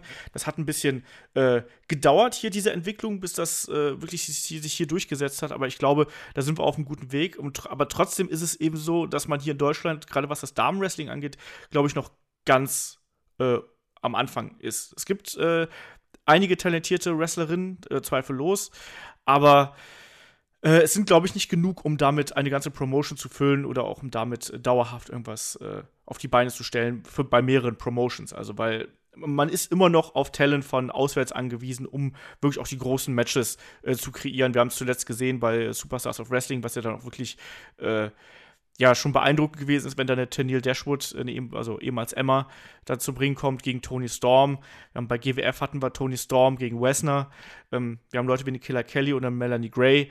Also da ist man schon ganz gut aufgestellt und auch nicht, ich will jetzt gar nicht die ganzen anderen Damen hier irgendwie unter den Scheffel stellen. Also da hat man einige gute Damen an der Hand, aber trotzdem ist so noch äh, viel ja, viel Nachholbedarf. Oder Shaggy, siehst du das anders? Klar, also, aber trotz allem, es gab, glaube ich, noch nie so viele gute Wrestlerinnen, ausgebildete Wrestlerinnen in Deutschland wie zurzeit, das definitiv. Aber es sind äh, noch nicht genug, um jetzt eine eigene äh, ja, Liga zu gründen. Also, geschweige denn, um eine Damendivision, sei es jetzt bei der WXW oder äh, sei es bei GWF oder wo auch immer, äh, wirklich eine eigenständige Damendivision mit, mit Großteil deutschen Wrestlerinnen zu haben. Das, das ist soweit, das ist soweit sind wir lange noch nicht. Aber wir sind auf einem guten Weg. Also es werden immer mehr Damen ausgebildet, die genießen eine gut, wirklich eine gute Grundausbildung.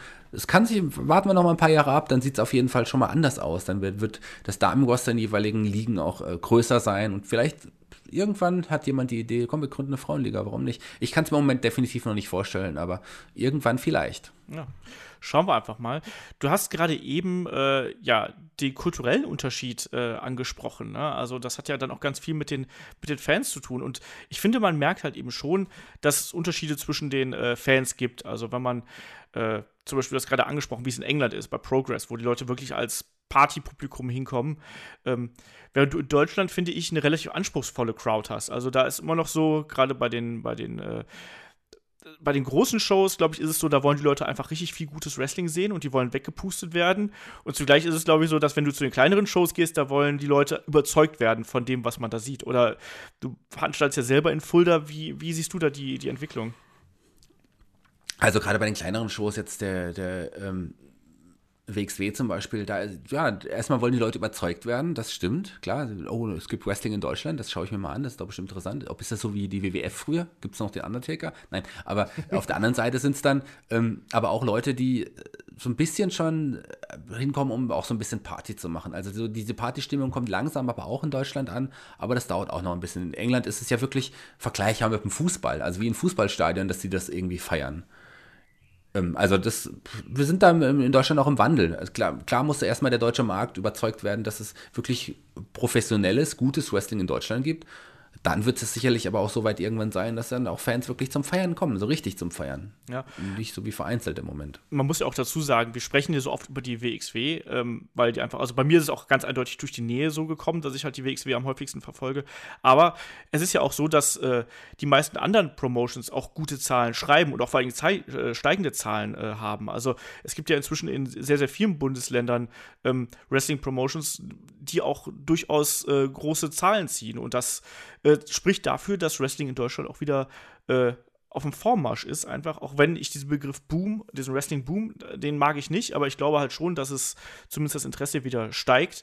Und da muss man einfach mal sehen, wohin die Reise geht. Ne? Also, ähm, wir haben zum Beispiel jetzt in, äh, in den USA bin ich mir gar nicht so bewusst äh, darüber, wie, äh, wie da die Zahlen jetzt derzeit aussehen, gerade was so die kleineren Shows angeht. Aber ich glaube, auch da merkst du, dass ähm, sich das, das Publikum verändert und wir sehen das ja selbst bei WWE wieder von Woche zu Woche auch die Stimmung innerhalb des Publikums äh, wechselt. Also wir hatten jetzt diese Woche hatten wir äh, New Yorker Crowd, davor war es ja, glaube ich, in Kanada. Ähm, Shaggy, was machen gerade in den USA so die unterschiedlichen Publikums für dich aus? Na, tatsächlich, äh, es liegt auch wirklich in den USA auch daran, in welchem, welcher Stadt man gerade veranstaltet. Wir haben die Chicago Crowd, die immer total abgeht, aber auch sehr smartmarkig ist. Dann hingegen man in anderen kleineren Käffern, nicht wie sie nennen mag, äh, jetzt, ohne jetzt eine bestimmte Stadt zu nennen, das Publikum manchmal sehr, sehr ruhig ist und tatsächlich erstmal sich auch erstmal das Produkt anschaut. Also mh, auch in, selbst in Amerika ist das Publikum sehr, sehr unterschiedlich. Wir haben jetzt in Kanada, haben wir oft auch ein Publikum gehabt, was auch wirklich dabei ist und, und auch äh, ja richtig feiert und, und auch im Produkt ist. Ja. Also das ist unterschiedlich in, in, in Amerika und Kanada, je nachdem, wo man gerade ist. Ja, ich glaube, die außergewöhnlichste Crowd haben wir aber nach wie vor in, äh, in Japan. Also die wechselt oder die wandelt sich zwar auch so ein bisschen, das heißt, dass da mehr gechantet wird, als es früher der Fall gewesen ist, aber da hat man schon eine ganz eigene Stimmung in der Arena, oder? Da wird ja dann auch sehr viel geschrie, geschwiegen, geschrien, ähm, geschwiegen und man ist sehr respektvoll dem, äh, dem Gebotenen gegenüber und zugleich, ich glaube, da ist auch K-Fape noch ein bisschen präsenter, als das hier ist, oder? Da wird sehr, sehr leise geschrien, zumindest ja. manchmal. Ähm, ja, das ist äh, definitiv anders. Wie gesagt, es ist, ist, ist gerade im Wechsel. Also das Publikum geht schon immer mehr mit inzwischen, aber noch vor ein paar Jahren, ich erinnere mich, wenn man da Kämpfe gesehen hat, da war Stille in der Halle und dann gab es eine schöne Aktion und dann gab es Applaus vom Publikum. Oder Applaus, ein, ein Raunen gibt es auch gerne. Ja, ein Raunen, oh. erstmal ein Raunen und dann gab es tatsächlich, äh, haben die Leute geklatscht und das ist, das ist schon seltsam beim Wrestling irgendwie. Also da musste man sich auch erstmal dran gewöhnen. Aber gerade jetzt bei den größeren Shows ähm, bei, von New Japan irgendwie ist das Publikum schon lauter geworden. Ja, das merkt man eben schon, dass sich da auch was verändert, dass es da auch langsam so eine Art äh, Chant-Kultur aufkommt. Ähm, was ich aber ganz interessant finde, dass auch bei vielen Promotions wirklich noch so diese, ähm, dieser K-Fape-Gedanke aufgerecht gehalten wird. Ne? Also auch den, zwischen den Wrestlern. Das heißt, da dürfen dann auch die, äh, die guten Damen zum Beispiel dürfen dann nicht mit den bösen Damen abhängen oder so. Ne? Und äh, die, die Bösen dürfen dann auch nicht hinter am Merchandise-Table stehen und ihre T-Shirts verkaufen. So habe ich das äh, schon von diversen äh, Wrestlern mitbekommen. Ähm, das finde ich ganz interessant, dass da noch so die strikte Trennung gemacht wird, während ja ganz viele äh, Promotions, also WWE ja auch, wo die einfach sagen, so, ja, hier, das ist das Produkt und wenn die Kameras aus sind, dann sind wir alle nur, nur noch Menschen. Wie gefällt dir das, Shaggy? Also bist du da ein Freund von oder sollte man da auch einfach die Illusion stärker aufrechterhalten? Ach, ich glaube, die Zeiten sind wirklich rum, wo, wo K-Fape so wichtig war einfach. Also ich finde es es gab ja auch eine Zeit äh, mit Anfang 90er, 80er, wo die Wrestler nach Amerika, die durften sich überhaupt nicht, die Bösen und die Guten, die durfte man nie mit zusammen sehen. Die mussten äh, getrennt reisen, verschiedene Busse, sogar verschiedene Flugzeuge nutzen. Es gab eine Zeit sogar, dass sie verschiedene ähm, ja, Entrance-Eingänge hatten bei einigen Ligen. Ähm, ja, die Zeiten sind wirklich vorbei. Also man, man weiß doch, dass das, was da passiert, das ist, äh, ja, dass es ein Teil einer Geschichte ist. Und wenn, wenn es so weit geht, dass die Wrestler äh, ihre T-Shirts, die Bösen, was ihre T-Shirts nicht verkaufen können, dann ist das auf jeden Fall nicht gut, weil dadurch verdienen sie auch nochmal ein bisschen, noch mal ein bisschen mehr Geld dazu. Und das ist ja ein schöner Zugewinn und ist dann ja eigentlich für die Wrestler nicht gut, wenn sie dann der Heel sind. Mhm. Das stimmt schon. Ja, Shaggy, jetzt sind wir eigentlich ja hier einmal quer über den äh, Kontinent gereist. Wir dürfen auch so zum Beispiel so Regionen wie Australien übrigens auch nicht äh, aus den Augen verlieren. Ne? Auch da gibt es eine sehr lebendige Wrestling-Szene und auch gerade immer wieder äh, Wrestler, die daraus hervorkommen. Ne? Das darf man auch echt nicht vergessen. Also, wir haben sie jetzt schon ein paar Mal erwähnt. Äh, Tony Storm ist da natürlich eine, eine, Kandidatin. Auch jemand wie einen äh, Murphy von Tour 5 Live ist da jemand. Wir haben äh, Mark Davis zum Beispiel zuletzt hier in Deutschland gesehen mit äh, und Aussie Open gibt es natürlich dann auch noch. Die sehen wir noch äh, Ende des Jahres dann bei der World Tag Team League noch ein bisschen länger. Äh, auch da, ne? man merkt, dass Wrestling überall präsenter wird und dass da eben deutlich mehr gearbeitet wird. Nur das Problem ist, dass ganz oft einfach die Trainingsmöglichkeiten fehlen. Ne? Also ich habe mir zum letzten so ein bisschen die, äh, die Vita einer Tony Storm angeschaut und die Arme, die wusste ja schon sehr früh, dass sie äh, ja Wrestlerin werden wollte, musste dann aber oder hat dann aber angefangen zu trainieren, als sie 13 war und hat dann aber ausschließlich mit Männern tra trainiert, weil es keine äh, weil es keine Damen da gab. Und das hat sie dann auch äh, natürlich sehr geprägt und auch in ihrem Stil natürlich sehr geprägt. Und ich finde das so krass, dass die gerade mal 22 ist. Ja, und, und, das denkt man gar nicht. Die ist schon so weit einfach. Die wird einfach ein Riesenstar. Das kann gar nicht anders sein. Aber der, der Markt in Australien, den du gerade angesprochen hast, der boomt ja total. Der wird oft außen, außen vor gelassen. Auch da gibt es immer mehr Wrestling-Ligen. Ähm, ja, Insane Championship Wrestling ist sowas, was ich sogar ein bisschen mal verfolgt habe, eine Zeit äh, auf äh, ja, YouTube und so weiter. Ähm, sehr interessante Wrestler, auch die du erwähnt hast. Sind nicht Billy Kay und, und Peyton Royce auch aus Australien? Genau. Das, ja. auch, also da gibt es eine ganze Reihe von, aus, aus, wenn man bedenkt, wie viele Wrestler allein bei der WWE jetzt gelandet sind aus Australien, dann ist das schon, ähm, ja, dann ist das schon eine große Sache. Also der Markt boomt und wird sicherlich immer, immer größer. Ich meine, es ist ja nicht nur so, dass, dass es ist ja auch sogar so, dass andere Ligen auch nach Australien inzwischen gehen. Die WWE war schon in Australien, New Japan veranstalten in Australien. Also das heißt, dass da definitiv auch ein Markt ist. Und wie gesagt, der wird immer größer und wird sicherlich irgendwie noch irgendwann mehr Beachtung finden müssen und dürfen. Ja, das denke ich auch. Ne? Du hast gerade angesprochen, New Japan tourt äh, immer wieder durch. Äh, äh, durch Australien auch. Und das zeigt ja schon, also ich meine, das ist ja auch kein armes Land in irgendeiner Form, ne? Also da, da kann man auch Geld verdienen. Da bin ich mir sehr, sehr sicher, dass man da gut Geld verdienen kann. Ähm, und wenn da eine Wrestling-Szene ist oder entsteht, dann macht es ja auch Sinn. Gerade äh, Japan ist ja dann auch gar nicht mal so weit weg, wenn man es mal so sieht. Ne? Also das geht schon. Ähm, generell ist natürlich das Touren auch wichtig für die Promotions. Wir sehen es, die WXW in Deutschland tourt. Ähm, WWE ist gerade, wenn wir hier aufnehmen, hat gestern äh, die Show in Oberhausen stattgefunden und ich glaube jetzt heute geht es nach München, glaube ich. Ähm, hat schon wieder angekündigt, dass es Ende des Jahres nochmal unter anderem nach Köln kommt. Also das ist schon, da merkt man schon, dass sich da was entwickelt und ja, auch da, ne? Ich kann auch nur empfehlen, wer da mal äh, so ein bisschen die Augen und Ohren offen hält, einfach mal zu einer Wrestling-Show zu gehen. Vielleicht auch wer das hier nur hört, weil er sagt, ich höre dem Olaf und dem Shaggy so gerne beim Quatschen zu.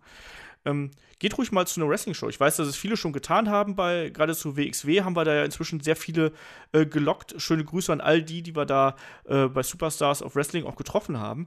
Also, äh, Wrestling lebt und äh, Wrestling ist nicht nur WWE, sondern es gibt auch noch mehr und eben auch andere Stilrichtungen und auch da kann man sich eben neue äh, ja, Eindrücke holen, was dann auch wiederum spannend ist. Aber Shaggy, abschließende Frage äh, hier, bevor wir hier den, diesen Themenkomplex abschließen. Ähm, wenn du fünf Nicht-WWE-Wrestler nennen würdest, egal ob Japan, Europa oder England, was auch immer, ähm, wer sind da für dich die wichtigsten? Da muss man eben auf den Markt schauen. Also wenn ich jetzt an Deutschland denke, ganz klar Walter, so zum Beispiel. Der ist für die WXW und für das deutsche Wrestling unglaublich wichtig. Nicht nur aufgrund seiner Erfolge jetzt auch in Amerika, ähm, und nicht nur aufgrund dessen, dass jetzt andere Ligen auch das Talent von Walter erkannt haben, sondern auch für seine Arbeit hinter den Kulissen bei der äh, WXW. Also der hat schon einige Wrestler erschaffen und kreiert und beim Training geholfen, die, glaube ich, in den nächsten Jahren auch weltweit für Furore sorgen können und werden. Das definitiv. Dann natürlich japanische Markt, natürlich ähm, ein Okada, Naito, Tanahashi jetzt äh, vielleicht nicht mehr ganz so wichtig wie vorher, aber so Leute definitiv. Und auch von in Japan ein Kenny, Kenny Omega und, und, und die Young Bucks und Cody Rhodes. Dafür, dass jetzt auch das New Japan sich auch ein bisschen größer aufstellt, sind die vier natürlich auch enorm wichtige Namen. Äh, oder fünf wenn man die Young Bucks und so. Ja, mit Zählen hast du es nicht so. Ich habe ja gesagt, du hast nur fünf nennen, das hast du mir quasi schon die ganzen üblichen Verdächtigen weggenommen. Äh, ja, du hast jetzt eigentlich schon fast alle wichtigen Namen gesagt. Ich würde hier vielleicht noch auch so Leute aus England mit reinwerfen. Also ein Zack Saber Jr., ähm, der da eben inzwischen ja also ziemlich alles gewinnt, äh, was nicht nied- und nagelfest ist. Ein Will Osprey, äh, der auch noch mit ganz, ganz vorne mit dabei ist, wobei man bei dem immer abwarten muss, wie lange der das wirklich dann noch ähm, durchhält, seinen Stil, oder ob der irgendwann einfach umstellen muss. Ich fand's auch geil, ganz im Ernst, ich fand's auch geil, äh, dass so Leute wie ein, ein äh, Chris Daniels zum Beispiel ähm, nach Deutschland gekommen sind oder auch ein Jay Liesel. Ähm, da darf man gar nicht unterschätzen, welchen Einfluss die auch auf die amerikanische Indie-Szene und auf die Talente dort gehabt haben. Ich finde, Chris Daniels ist A, ein echt netter Typ, den habe ich dann auch äh, mal ganz kurz sprechen dürfen. Und zum anderen, ich habe den immer gut gefunden und ich finde, der liefert immer ab und das schon seit, ich weiß nicht, 20, 25 Jahren, der ist ja auch nicht mehr der Jüngste. Ähm, den möchte ich da auch gar nicht irgendwie, äh, irgendwie hinten überfallen lassen. Also, Wrestling ist äh, unfassbar vielseitig und äh, ja, ich finde, es lohnt sich immer einfach einen, einen, Blick über den Tellerrand. Und dank äh, moderner Medien, auch da wieder der Verweis auf unseren äh, Wrestling-Business-Podcast, den wir vor zwei Wochen hier aufgenommen haben, ähm, kann man inzwischen sehr, sehr viel einfach so auch von zu Hause aus äh, sich anschauen und kann da auf dem neuesten Stand bleiben, muss auch nicht unbedingt auf YouTube äh, nur zurückgreifen, sondern kann dann eben auch ganz legal über äh, Streaming-Netzwerke, wie gesagt, Progress on Demand, New Japan, äh, World und Konsorten, ähm, kann man da gut auf dem Laufenden bleiben. Und ich finde das, find das super und vor allem kommt dann auch ein bisschen Geld bei den äh, Promotions an, weil man muss leider sagen, dass mit YouTube alleine verdient heutzutage, äh, außer man ist ein Mega-Influencer, verdient kein Wrestler Geld oder keine Promotion-Geld, sondern die brauchen da aktive Unterstützung von uns, damit das wächst. Und äh, da sollte man sich auch überlegen, ob man da nicht äh, ja, was in den Klingelbeutel schmeißt bei den Kollegen. Oder Shaggy? Das ist richtig. Eine Sache möchte ich aber noch äh, sagen, weil du mich, weil ich gerade jetzt darüber nachgedacht habe. Klar, Christopher Daniels hat einen total großen Einfluss auf die Indie-Szene gehabt und ist ja jetzt auch ein Veteran im Indie-Bereich. Und es fallen wenig Leute ein in seinem Alter, die so viel schon geleistet haben und die nie bei, nicht bei der WWE waren. Ja. Ähm, und ich glaube, ich würde gerne Christopher Daniels für die Helden aus der zweiten Reihe nominieren, Olaf. Ja, können wir gerne machen. Dann für den, wir haben jetzt beim äh, aktuellen haben wir es ja dann mit äh, William Regal zu tun, dann können wir es gerne äh, bei der nächsten Abstimmung mit reinnehmen. Sehr gerne. Na? Warum denn nicht? Ich bin ein Riesenfan von dem und ich, das war das erste Mal, dass ich Chris Daniels äh, äh live gesehen habe. Das war schon äh, das war schon cool. Ich mag den unheimlich gerne. Ich finde, der, der, hat einen coolen Charakter, auch wenn er sich immer weiterentwickelt hat und ein, hat einen coolen Look. Und ich finde, ich, Jackie, du hast neben mir gestanden, als wir den Kampf äh, bei Superstars of Wrestling gesehen haben, wo ich dann nur gemeint habe, so, ich hoffe, er zeigt den besten Moonsault ever. Ich will den unbedingt mal live sehen. So. Das war schön, sowas. Ja, da habe ich gesagt, ich habe den besten Moonsault ever schon live gesehen. Ja, mein Gott.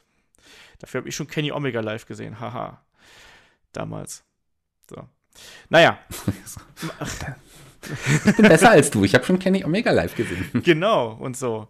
Ähm, ja, würde ich sagen, machen wir hier an der Stelle äh, den Ich Deckel habe schon auf. Werner Schulze Erdel live gesehen. So. Weil du bei Ruckzuck warst?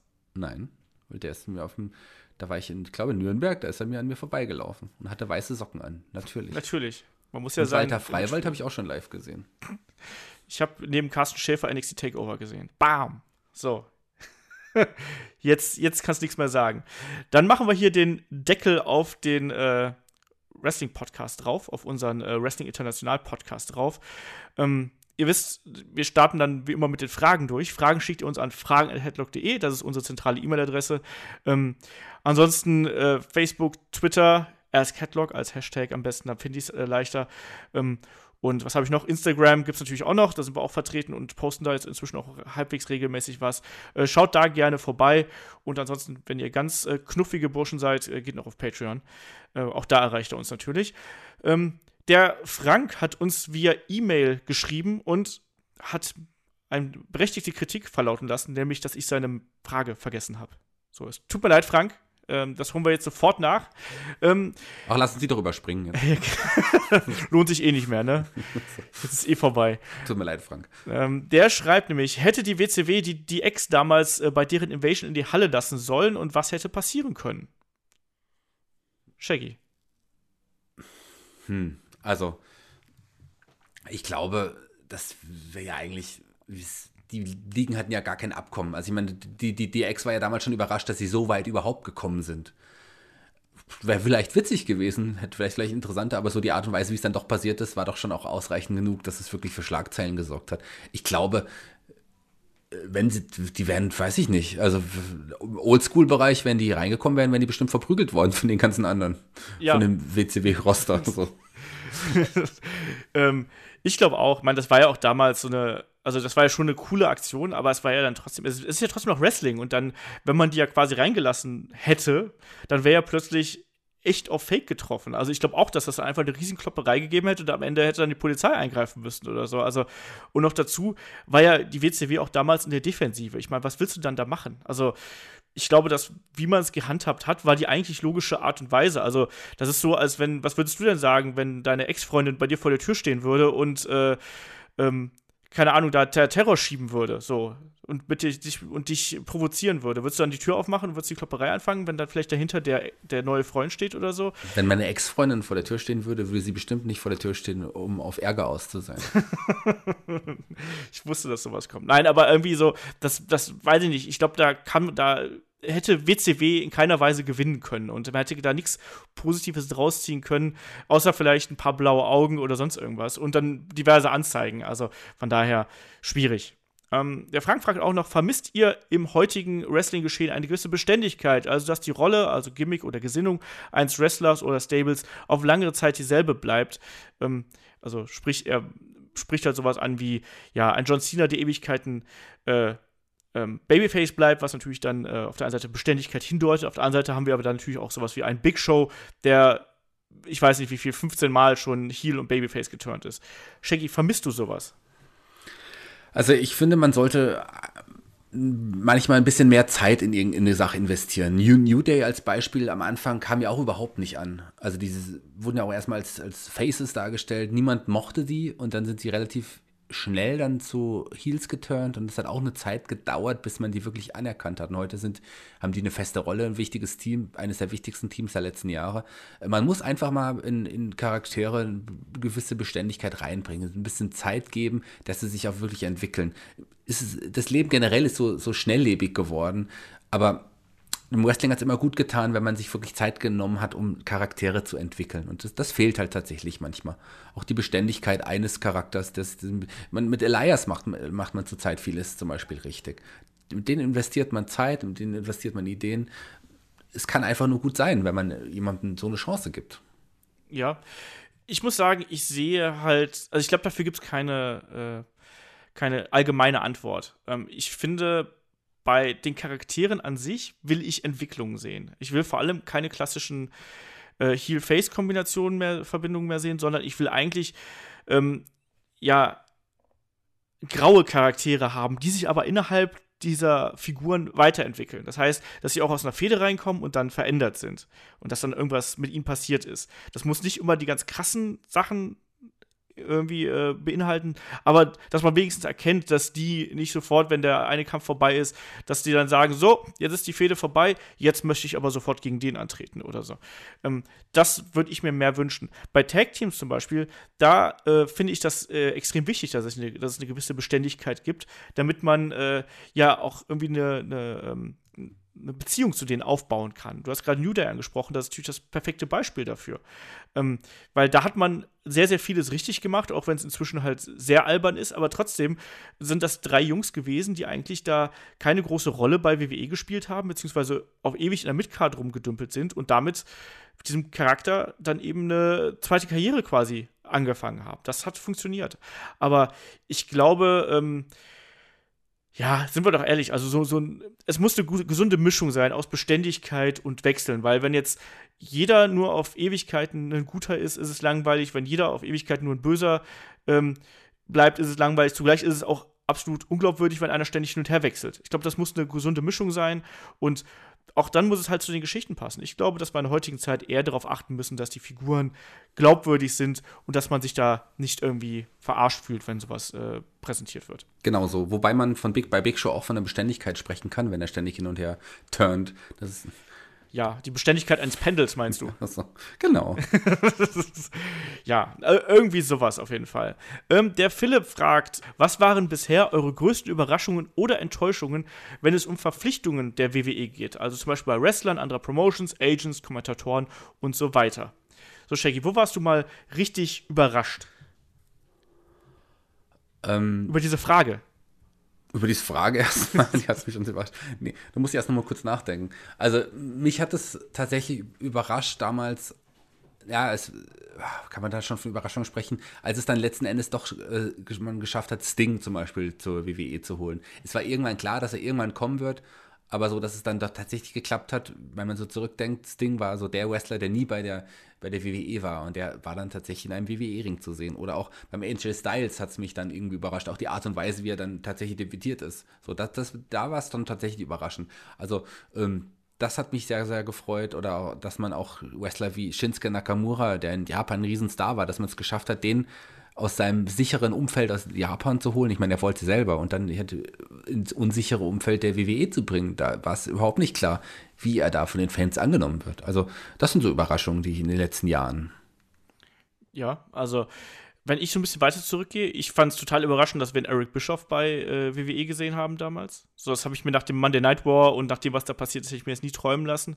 Auch so jemand, äh, wo bin ich da mal so richtig? Ich fand es damals extrem überraschend, äh, als dann der Ultimate Warrior zurückgekommen ist bei WrestleMania 8 und war auch genauso enttäuscht, als er wieder gegangen ist, ja. kurze Zeit später.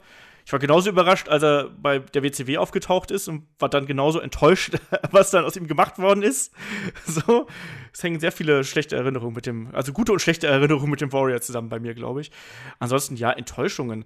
Ähm, ich weiß nicht, ich glaube, das hängt ja auch immer von den eigenen Erwartungshaltungen ab. Also zum Beispiel, ich fand den, ähm, den Run, den ein Chris Jericho nach seinem, nach diesem Save Us-Gimmick gehabt hat und nach diesen ganzen Vignetten fand ich relativ enttäuschend, weil man, weil da nichts Großartiges draus geworden ist. Ähm, ja, sowas, sowas in der Richtung würde ich jetzt mal nennen. Mehr, fällt mir jetzt auch spontan nicht ein, aber das sind so, so Punkte, die da äh, für mich reinfallen. Grundsätzlich immer, wenn irgendwas absolut ja, gerade zu Monday Night War Zeiten war es ja dann so, dass du einfach Dinge, dass Dinge passiert sind, die so nicht auf dem Plan waren. Also größte Überraschung wahrscheinlich auch für mich dann, als plötzlich Hulk Hogan äh, der NWO beigetreten ist oder als das, dass Nash und Hall auf einmal bei der WCW sind. Hab, hab ich damals in meinem kleinen Smart-Mark-Herzen nicht erwartet. So. Ja, schauen wir mal, ne, was da noch so äh, dann demnächst auf uns zukommt. Und der Wrestling-Fan fragt äh, via Twitter, Wäre es nicht besser, WrestleMania an zwei verschiedenen Orten, wohlgemerkt nicht an zwei verschiedenen Tagen, sondern zwei verschiedenen Orten am selben Tag zu veranstalten? Also erste Stunde bis vierte Stunde an Ort A, sieben bis acht Matches und dann fünfte Stunde bis achte Stunde an Ort B, sieben bis acht Matches. Natürlich wäre dies für uns Zuschauer der absolute Overkill, aber bei Mania geht es ja auch um die Fans vor Ort. Wir hatten so eine ähnliche Frage ja schon, ob man das an zwei verschiedenen Tagen machen sollte, jetzt mal an zwei verschiedenen Orten, lieber Shaggy. Puh, schwierige Frage. Also, äh, es gab doch mal eine WrestleMania, die an drei verschiedenen Orten stattgefunden hat. Was war das? WrestleMania 2, WrestleMania 4? 2. 2. WrestleMania 2. Und das war ja nun wirklich nicht so sehr berauschend. Oder auch jetzt äh, War 25, äh, zwei parallelen Orten. Also ich glaube, dass viele Fans dann auch enttäuscht sind, dass irgendwelche Stars nicht bei ihnen dann sind in der Halle, sondern woanders. Und dann können sie die nur auf Leinwänden verfolgen. Ich glaube, dass das keine gute Lösung wäre. Ich bin ja auch kein Verfechter von WrestleMania an zwei Tagen, wobei es möglicherweise inzwischen vielleicht fast interessanter wäre bei der Länge. Aber trotz allem, also ich würde sagen, nein. Ich sehe das auch nicht. Also ich meine, dann. Das klingt zwar irgendwie ganz cool, aber ich glaube, A ist das produktionstechnisch total schwierig. Also so ist mal ganz nüchtern betrachtet, dann musst du zwei verschiedene Sets aufbauen, du brauchst zwei verschiedene große Hallen und da muss auch noch die Technik stimmen, dann darf es nirgendwo ein Gewitter geben oder andere Probleme, dass das halt alles funktioniert. Ähm, dazu, wie Shaggy gerade gesagt hat, kannst du natürlich damit auch Fans von einer Card ganz gehörig vom Kopf stoßen. So, du sagst, hey, jetzt findet WrestleMania in, weiß ich nicht, New York statt und in Los Angeles und dann kaufen sich Fans in, für New York Tickets und dann ist John Cena aber dummerweise in Los Angeles. So, schade. Oder, oder die eine Show ist einfach schlechter. Das kann ja auch einfach passieren. So. Also, ich weiß, ich glaube, damit kannst du halt sehr viel, sehr viel falsch machen, als dass du richtig machen kannst. Deswegen äh, bin ich da, glaube ich, auch gegen. Und auch dieses Zwei-Orte-Konzept, weiß ich nicht, halte ich, halte ich für, für sehr, sehr schwierig und unnötig kompliziert, mal abgesehen davon, dass es wahrscheinlich kostentechnisch äh, also das nimmst du natürlich auch mehr Geld ein, ne? wenn du an zwei verschiedenen Orten Merchandise verkaufen kannst und Eintrittstickets. Ach, ich weiß nicht. Trotzdem bin ich da, glaube ich, kein Freund von. Und ähm, ich bin, das habe ich, glaube ich, auch bei der anderen Frage schon gesagt, ich bin eher dafür, dass man einfach äh, WrestleMania ein bisschen kürzt. So, und sagt, wir machen halt keine 70 Stunden WrestleMania mehr, sondern ab jetzt nur noch 40 Stunden. So, das reicht mir auch. Nein, aber so, für mich wären vier Stunden WrestleMania vollkommen ausreichend. Plus eine Stunde äh, Kickoff-Show. Da könnte ich sehr, sehr gut mitleben. So, der René fragt via YouTube, äh, man liest immer wieder, Wrestler XY sollte Heel turnen oder ist besser als Heel. Wieso ist das so? Ja, Shaggy, wieso bist du besser als Heel? Ähm, ja, ich, ganz klar, warum ich besser als Heel bin, weil ich einfach ein gut aussehender Mann bin. Und nein, äh, das Lied hat auf jeden Fall auch was, was mit der. Zu tun. so, hallo. ich bin auch ein 40-jähriger Heartbreak-Kid. Ähm, ja. Und der war als Heel auch besser. Nein, ganz ehrlich, versuche die Frage jetzt mal ernsthaft zu beantworten. Das hat auch was mit der Schnelllebigkeit zu tun. Man hat sich sehr leicht satt gesehen. Früher hat man die Wrestler nicht so oft gesehen oder die wurden nicht so oft präsentiert, wie es heute ist. Heute siehst du ja in jeder Show, siehst du ja Roman Reigns immer und immer omnipräsent. Ähm, man hat sich einfach dann sehr, man sieht sich sehr, sehr, sehr schnell satt heutzutage an diversen Wrestlern. Auch in Shinsuke Nakamura, als er zur WWE kam, super interessant bei NXT. In der WWE dann im Hauptroster nicht immer so perfekt eingesetzt. Man hat seine Musik jede Woche mindestens einmal gehört. Das, dann hatte man auch irgendwie schon genug von ihm. Und bei ihm war der Heel-Turn auf jeden Fall gut und passend. Man will einfach viel mehr schnellere Wechsel heutzutage, als es früher war, glaube ich. Ich glaube, das ist ein Grund. Ja, und dazu kommt natürlich auch noch, dass wir Menschen sind ja oberflächliche Wesen. So, und ich glaube, wir alle du. haben das schon erlebt. Shaggy hat es ja auch schon gerade gesagt, äh, ne? Dass du Leute einfach anschaust und sagst denen, und guckst die halt an und sagst, ja, das ist ein Arschloch, ne? Also ohne, dass sie irgendwie mal den Mund aufgemacht hätten, sondern sagst einfach so, bah, der, seine Nase gefällt mir nicht, der Bart und überhaupt so, der wirkt ja total arrogant.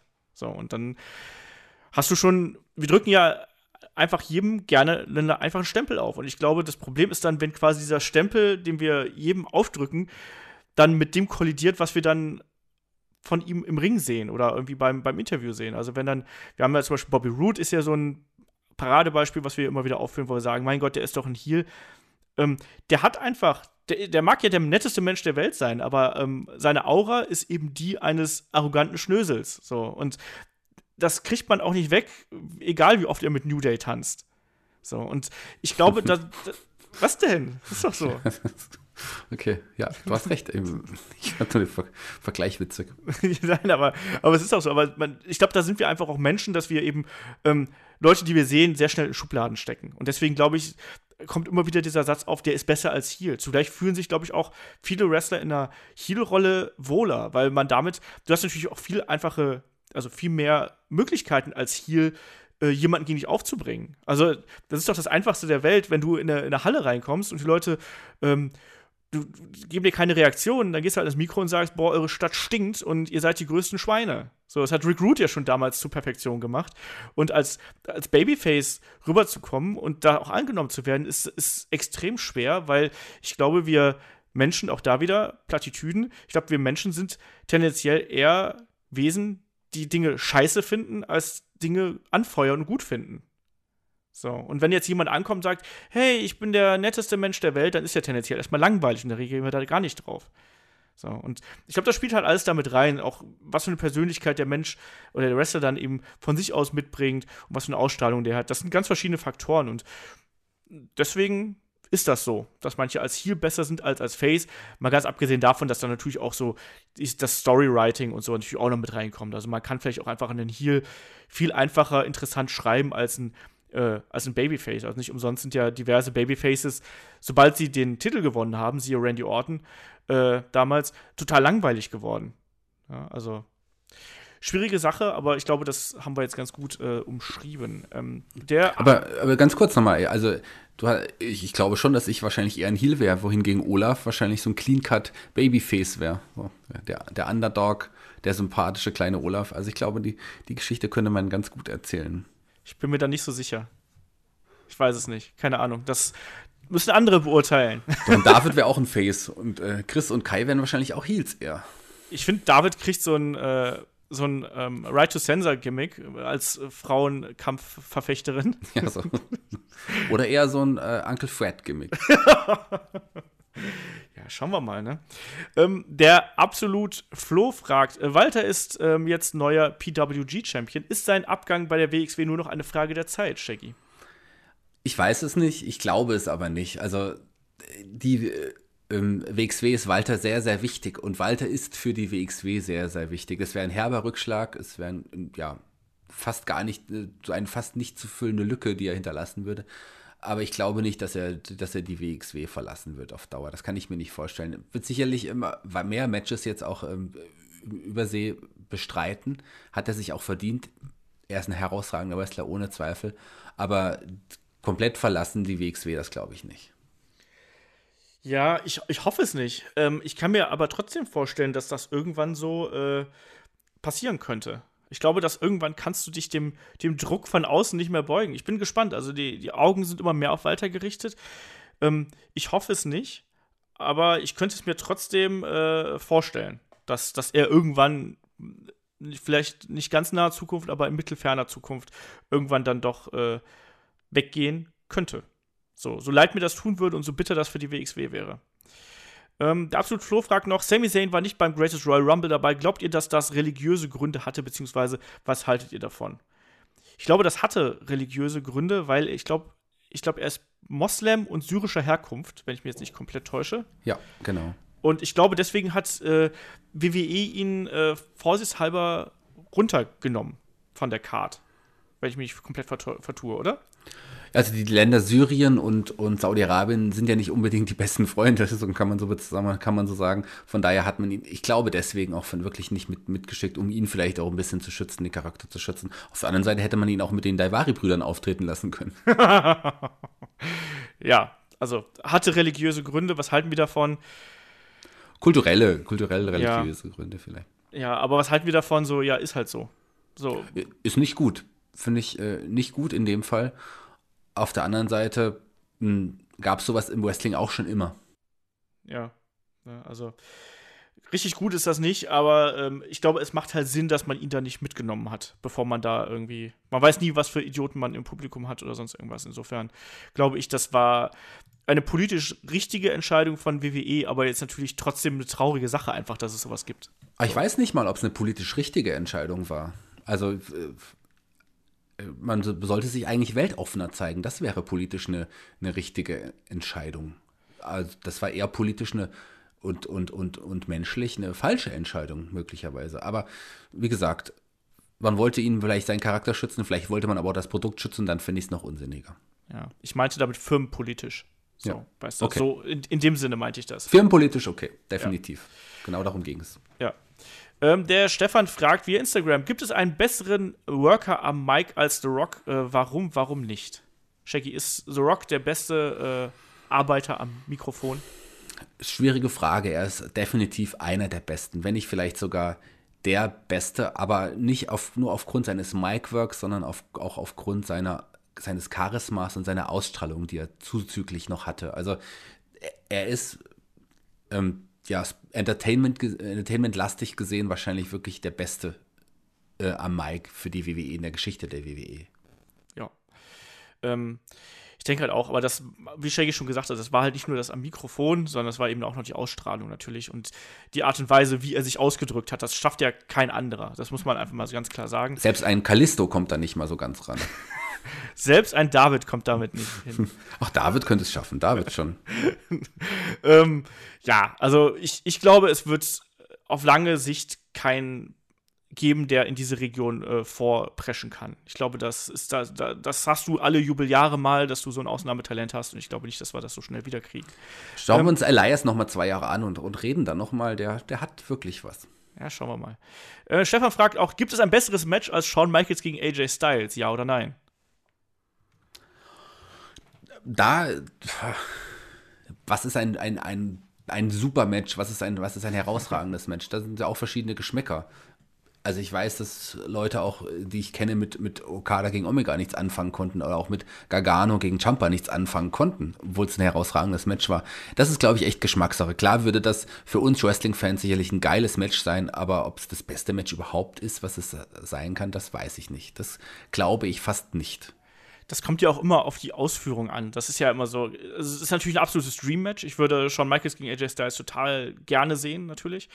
Ähm, aber es ist ja immer so das Problem, ne? Wenn Dream-Matches sind halt Dream-Matches, äh, weil einer von den beiden dann meistens schon über seinen Zenit hinaus ist oder der andere dann keine Zeit hat oder woanders wrestelt. Und ich weiß es nicht, aber klar, ich, ich fände das total cool. Aber ich glaube auch, dass es da andere Matches gibt, auch aus der aktuellen Generation, die da heranreichen können. Ich würde zum Beispiel auch, mein Dream Match war immer Shawn Michaels gegen Daniel Bryan, also beide in ihrem äh, Top-Zustand irgendwie. Das fände ich fast noch interessanter, meiner Meinung nach. Ähm, der Pascal fragt: Glaubt ihr, Paige wird glücklich mit ihrer Rolle als GM oder wird sie ähnlich lange GM bleiben wie Daniel Bryan? Und wie lange bleibt wohl ein Kurt Angle GM bei Raw? Und äh, gibt es bald irgendjemand anders? Da. Zum Beispiel Paul Heyman führt er hier auf. So, jetzt haben wir einmal die Akte Page und einmal die Akte Kurt Angle ähm, und einmal die Akte Ersatz. Shaggy, wen würdest du da einsetzen? Ähm, fangen wir mit Page an. Also, ich glaube, dass ihr die Rolle aktuell Spaß macht. Zumindest wirkt sie so, als hätte sie wirklich Spaß daran. Äh, sie darf Teil des Business bleiben. Im Moment aufgrund ihrer Verletzung kann sie ja nicht mehr aktiv sein. Hoffentlich, vielleicht ändert sich das irgendwann, aber wahrscheinlich wird es echt das Ende ihrer Karriere sein. Und ich sehe Paige gerne, nicht nur, weil ich sie tatsächlich ausgesprochen hübsch finde, vielleicht sogar die hübscheste Frau im WWE, unter WWE-Vertrag, möglicherweise. ich weiß, dass das einige anders sehen, aber ich finde sie, das ist schon wirklich äh, ein, sehr bezaubernd, sagen wir so. Das trifft schon meinen Geschmack ganz gut. Ähm, und ich finde, aktuell macht sie es ganz gut. Es gibt viele Leute, die mit ihrer Art zu sprechen oder auch, ja, auch dem optischen sicherlich nicht so viel anfangen können.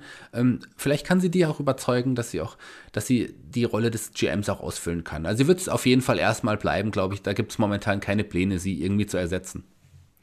Ja. Ähm, ich hoffe, dass also ich hoffe einfach mal, dass sie sich da wohlfühlt und dass sie da Spaß dran hat. Ich glaube, dass sie nicht ewig lang das machen wird. Ich glaube, das ist für sie so eine Art Sprungbrett, um auch vielleicht so diese Übergangsphase, ich meine, das kam jetzt alles sehr plötzlich. Und ich glaube, dass da WWE auch sehr fair gewesen und gesagt hat, komm, dann machen wir das eben so, dass ergibt sich gerade und die Frau braucht ja auch noch irgendwie ein bisschen Geld und so. Und ich denke, das wird für sie der Sprungbrett sein, dass sie irgendwann so Richtung Film oder sonst irgendwas gehen wird. Deswegen, ich glaube nicht, dass sie da ewig lang dabei sein wird. Aber für den Übergang hatte ich jetzt nicht den Eindruck, als ob sie da komplett unglücklich wäre. Also beim Daniel Bryan hast du ja wirklich gemerkt, dass ihm das in der Seele äh, wehtat. Ähm, aber andererseits kann man halt nicht in den Kopf von den Leuten aber, gucken. Ja, aber Paige hat schon Filme gedreht, wie du, wie Olaf sicherlich das stimmt. weiß. Ja. ja, das stimmt schon, aber ich glaube, ich glaube, sie will dann ernsthafte Filme drehen. Achso, gut. gut. Ja. Aber wie, wie, findest du sie denn? Also, das würde ich mal gerne wissen, weil du, du warst ein bisschen, als ich zumindest gesagt habe, dass sie hübsch finde, warst du doch ein bisschen, ja, fast schockiert. Nee, ich finde, die soll sich nicht immer mit der Schminkkanone schminken, so, aber mit der Schminkflinte aus den Simpsons. Nein, ich finde die als, ich fand sie jetzt zuletzt bei, äh, bei Raw mit dem, äh, wo sie das, das Interview gegeben hat, da, da fand ich sie okay, so, aber ich finde, dass sie keine Idealbesetzung ist für, für diese Position. Ähm, weiß nicht, ich bin. Ich bin kein großer Freund davon. Ich finde sie auch jetzt nicht so mega hübsch, muss ich sagen. Ich finde die Art, wie sie sich Social Media mäßig präsentiert, ein bisschen anstrengend. Ich finde die Art, wie sie sich vor der Kamera präsentiert, ein bisschen anstrengend. Insofern äh, bin ich da nicht der größte Fan von äh, Paige. Okay, für mich immer ein wöchentliches Highlight-Page zu sehen. So. so. so gehen Geschmäcker auseinander. Es wird interessant äh, zu hören, was die, die Hörer doch eigentlich, wie die das denken. Ich glaube, da gibt es auch sehr, sehr viele Page-Fans. Ihr seid auch sicherlich auf meiner Seite. Aber kommen wir zum Thema Kurt Angle.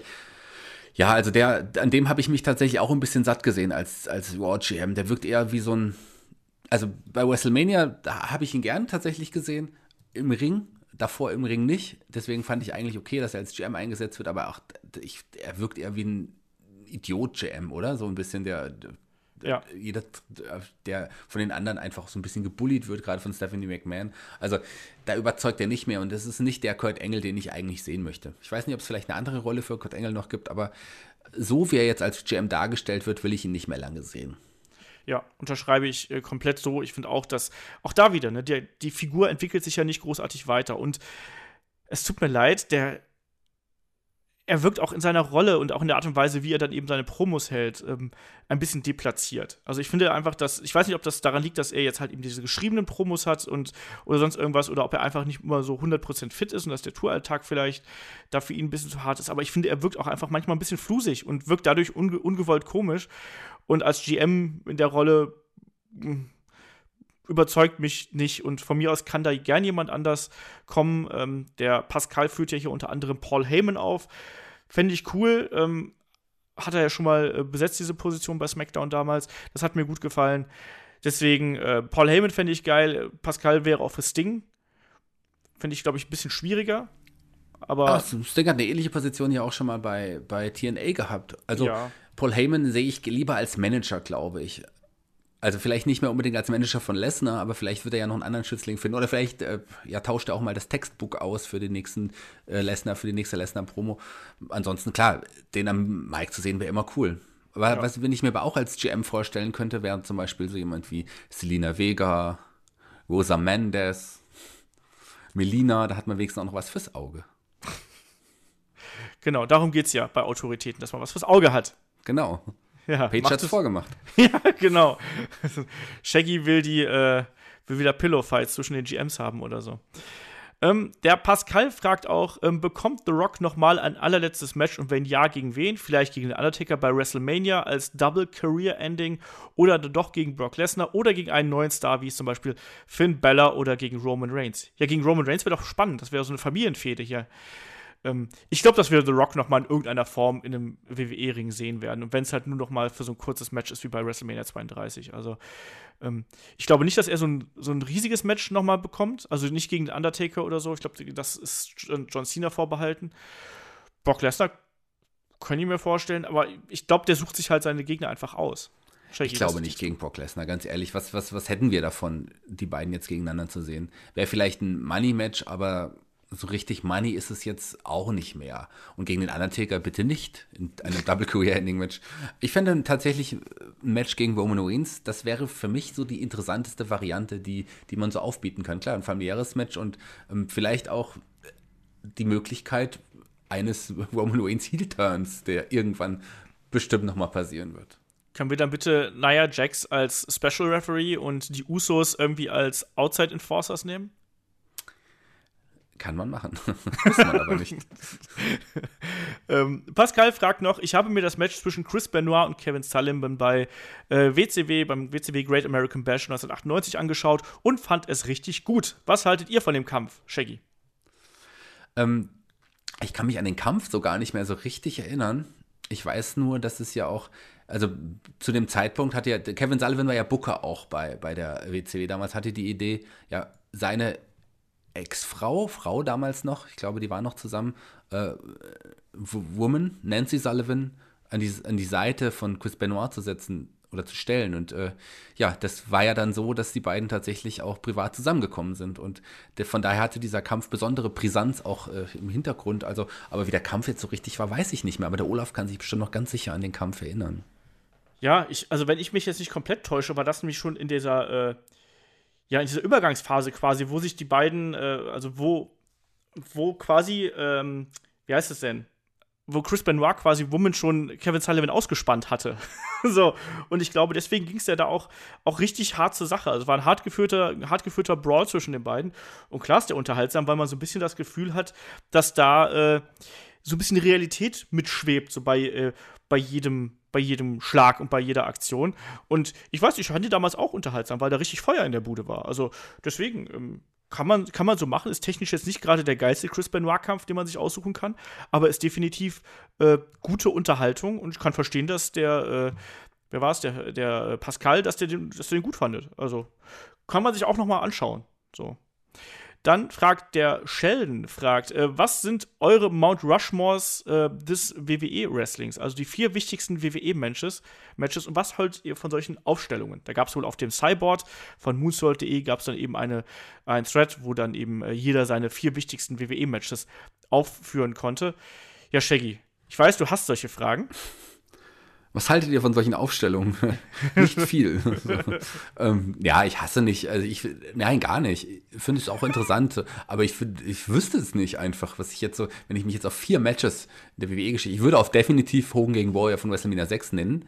Das ist ein sehr, sehr wichtiger Kampf, gerade auch für mich auch, aber ich glaube auch für die WWE gewesen. Das war ja auch so eine Art Fackelübergabe, die aber letzten Endes auch nicht wirklich funktioniert hat. Sagen wir es mal so. Aber der Kampf ist schon wichtig, der ist in aller Munde gewesen ja, und wahrscheinlich ein Match von einem, ein WrestleMania-Kampf zwischen Austin und The Rock, sicherlich auch total wichtig. Ja. Ansonsten. Ähm, ich sag dir, ähm, WrestleMania 3, Hogan gegen äh, Andre. Ja, ähm, ich weiß nicht. Das sagen wir, weil wir so alt sind, aber ist der Kampf ist es, den habt ihr ja, glaube ich, auch schon besprochen neulich bei äh, Match of the Week. Ähm, Nee, haben wir nicht. Wir haben äh, Steamboat gegen äh, Randy Savage besprochen. Okay, da, aber bei der Veranstaltung war ja auch dieser Kampf. Also da ging es mehr um den Bodyslam, da ging es gar nicht so sehr um den Kampf. War er wirklich so entscheidend? Ich weiß es nicht. But it was a Bodyslam heard around the world, baby. Ähm, auf jeden Fall, ist ja auch egal, es sind ja meine Mount Rushmores. Also von daher, das kannst du einen Trotzdem, anderen haben. Dann nenn doch die richtigen. was ist denn mit, mit äh, hier mit WrestleMania 1, der Main Event? Mr. T und Hogan gegen, gegen was war's? Arnold und Piper. Ja, nee. Für mich nicht. nicht. Ähm, was was habe ich jetzt noch? Jetzt, ich hatte gerade vier und jetzt hast du mich unterbrochen, das habe ich wieder vergessen. Du hast nicht äh, mal eine richtigen genannt. Der, der, Montreal Screwdrop auf jeden Fall. Also Michaels. Natürlich okay. war das ein Kampf. der Kampf davor, okay. Und dann, ähm, was du schon gesagt hast, ähm, ähm Austin gegen, ähm, gegen, was hast du gesagt? Austin gegen The Rock, WrestleMania 17. Und wahrscheinlich für mich dann noch WrestleMania 13, äh, Austin gegen äh, Bret Hart. Die Okay. würde ich jetzt mal so als vier aufführen. Und die kannst du jetzt alle falsch finden, ist mir aber egal. Nee, Quatsch. Wie gesagt, ich habe ja nicht, selber nicht mal vier. Von daher, was soll, ich, was soll ich da sagen? Also du hast schon, das, das sind ja auch unsere persönlichen Meinungen. Das ist schon vollkommen okay. Wir haben jetzt aber ka eigentlich keine Matches aus der Neuzeit irgendwie Ja, genommen. dann, Also, wenn ich, wenn ich, wenn ich einen, einen Mount Rushmore mit fünf machen müsste, würde ich wahrscheinlich sagen, Punk gegen Cena. ja. Kai würde wahrscheinlich äh, alles nur Matches von CM Punk gegen Rey Mysterio nennen oder so. Alle drei Matches, die stattgefunden haben, dabei gegeneinander.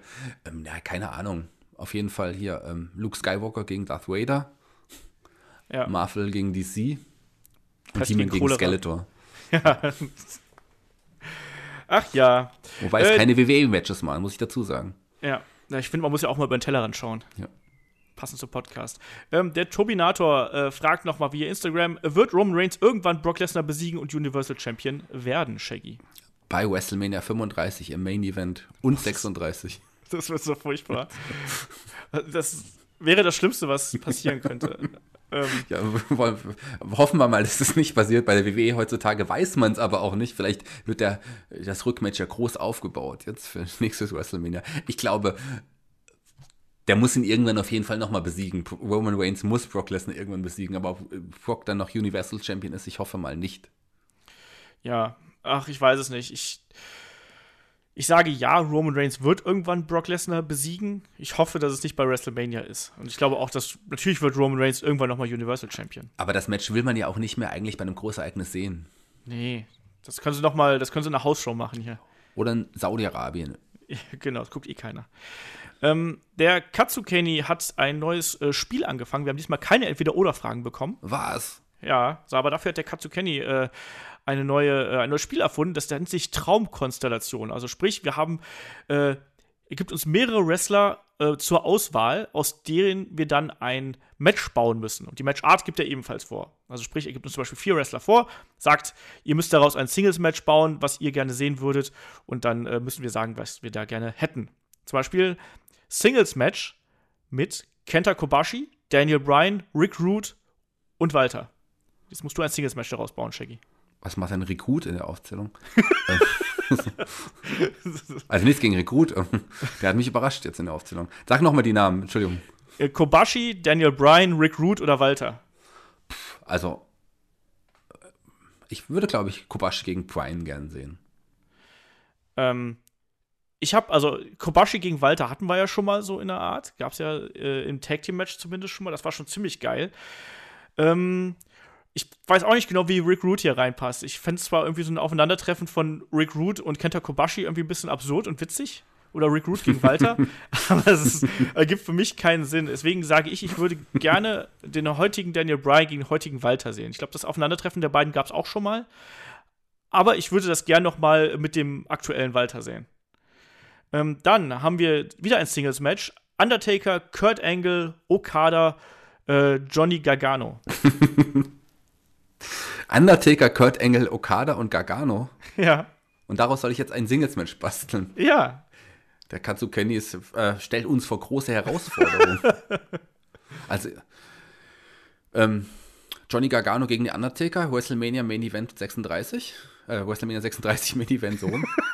so, wer weiß das schon? Nein, schwierig. Also, ja, vom, vom Inrings, vom, wenn man vom jetzigen Stil ausgeht, würde ich sicherlich Okada gegen Gargano sehen wollen. Aber so ein Match, ähm, Kurt Engel in seiner Hochzeit gegen Okada oder auch gegen Gargano wäre bestimmt interessant. Auf der anderen Seite haben wir vier Wrestler, die ich überhaupt nicht miteinander vergleichen könnte. Aber interessant. Das sollst du auch nicht vergleichen, du sollst ein Match bauen. Ähm, ich sag wieder, Undertaker gegen Kurt Angle hatten wir schon mal. Ich fände ich fänd Okada gegen Johnny Gargano wäre halt total geil. Also ich glaube, das als so als Johnny Gargano als Jäger auf den, auf den NJPW-Title fände ich, wäre doch super. IWGP, Heavyweight-Title meine ich, nicht NJPW-Title. Ähm, IWGP, IWJP, ja, was auch immer. International Äh, Wrestling Grand Prix.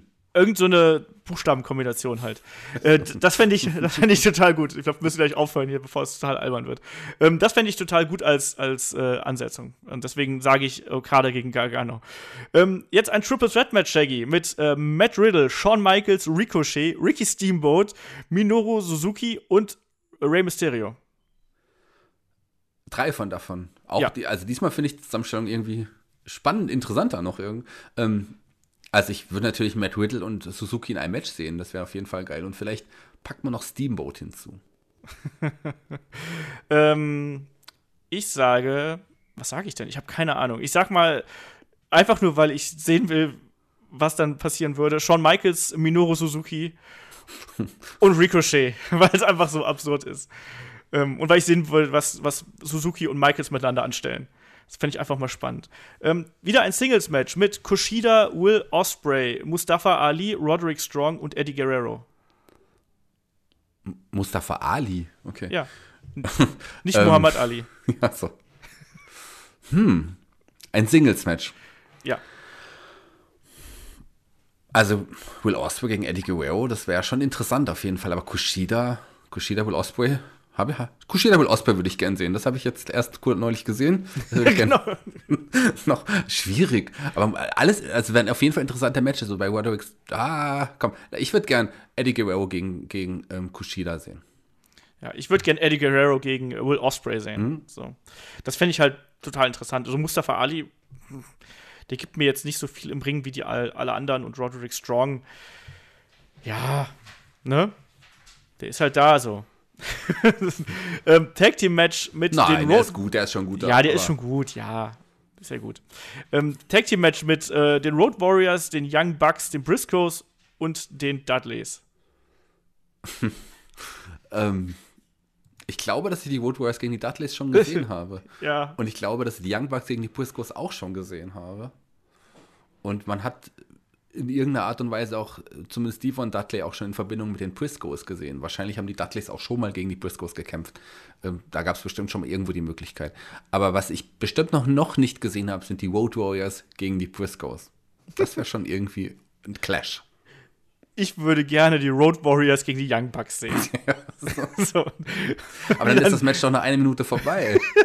nee, ich glaube halt eben, dass das, dass das mindestens fünf Minuten geht, allein weil die Road Warriors so viel Spaß haben, die Young Bucks zu verprügeln. so wie sie es früher gemacht hätten. So, die Young Bucks, die ihnen garantiert hinter der Bühne nicht die Hand geben und die Road Warriors, die richtig angepisst zum Ring kommen, weißt du? Und was es definitiv nicht geben wird, ist eine Superkick-Party. so, so. Ja, die gibt's Kick. vielleicht, aber, aber die Road Warriors no-sellen das einfach die ganze ja, Zeit. So, das dann ein, ein Schlag von, von Animal und äh, die Bugs fliegen durch den Ring. Wir machen das gleich auf dem Scaffold, weißt du, dann geht das so richtig ab. Ja, ich finde das, das ist ja absurde, absurde Konstellation, aber ich würde es, glaube ich, ganz gern mal sehen. So. Was ich auf jeden Fall jetzt überraschenderweise doch sagen muss zum Katsu Kenny, ähm, ich, dieses neue Spiel Trau diese Spieltraumkonstellation finde ich total interessant. Bitte mehr davon. Bitte auch so wirre, wie es jetzt teilweise irgendwie war. Ähm, gerne. Also es hat äh, Spaß gemacht. Mehr. I genau, das more. macht, macht sowas gerne, egal ob es sonstige Fragen sind, ähm, die ihr uns stellen könnt, ähm, die uns die Traumkonstellation entweder oder wir bauen das hier ein. Das macht uns Spaß, wie ihr seht. Gerade die Traumkonstellationen waren jetzt sehr lustig. Aber ähm, eins muss ich sagen, ein Mustafa Ali ist schon sehr herausgestochen aus der ganzen aus, aus, aus dem Auswahl der ganzen Wrestler. Den solltest du niemals nennen, den wird keiner von uns nennen, glaube ich. Also so cool er auch ist, also ich habe nichts gegen ihn, finde ihn gut, aber der hat schon irgendwie gar nicht in die, an die anderen, zu den anderen Namen gepasst, muss ich sagen. Nee, nicht so richtig. Aber ähm, auch der Katsukeni ist ja nicht perfekt, der kann auch noch. Der kann noch mehr, glaube ich. Das ist eine Herausforderung. Er wird uns jetzt immer Mustafa Ali vorsetzen, ganz bestimmt. Wahrscheinlich. Ja, Shaggy, damit sind wir äh, durch mit der äh, aktuellen Ausgabe. Und ähm, meine Frage an euch da draußen, wenn ihr noch bis hierhin zugehört habt, wäre auch mal ähm, zum einen, wie, weil wir auch Fragen dazu bekommen haben, wie findet ihr die Länge von unserem Podcast optimal? Also wir haben ja mal kürzere Reviews, die sind dann so eine Stunde lang. Wir haben sonst unseren Wochenend-Podcast, der ist mal, der kratzt meistens so an den zwei Stunden. Ähm, ist, euch, ist das okay für euch? Hättet ihr das gerne kürzer in irgendeiner Art und Weise?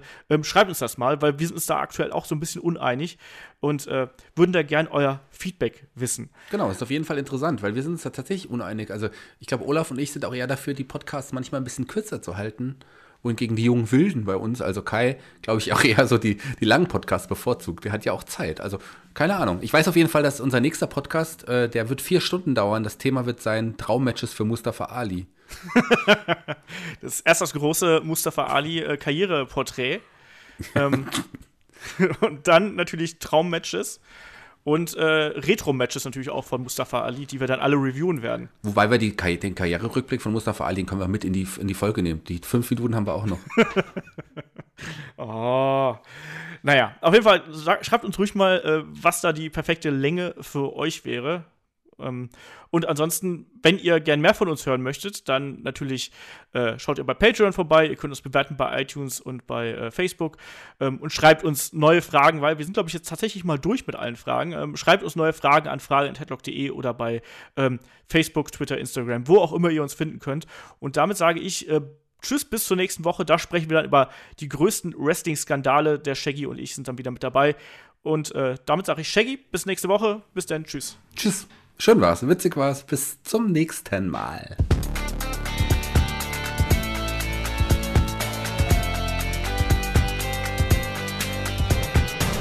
Headlock, der Pro Wrestling Podcast.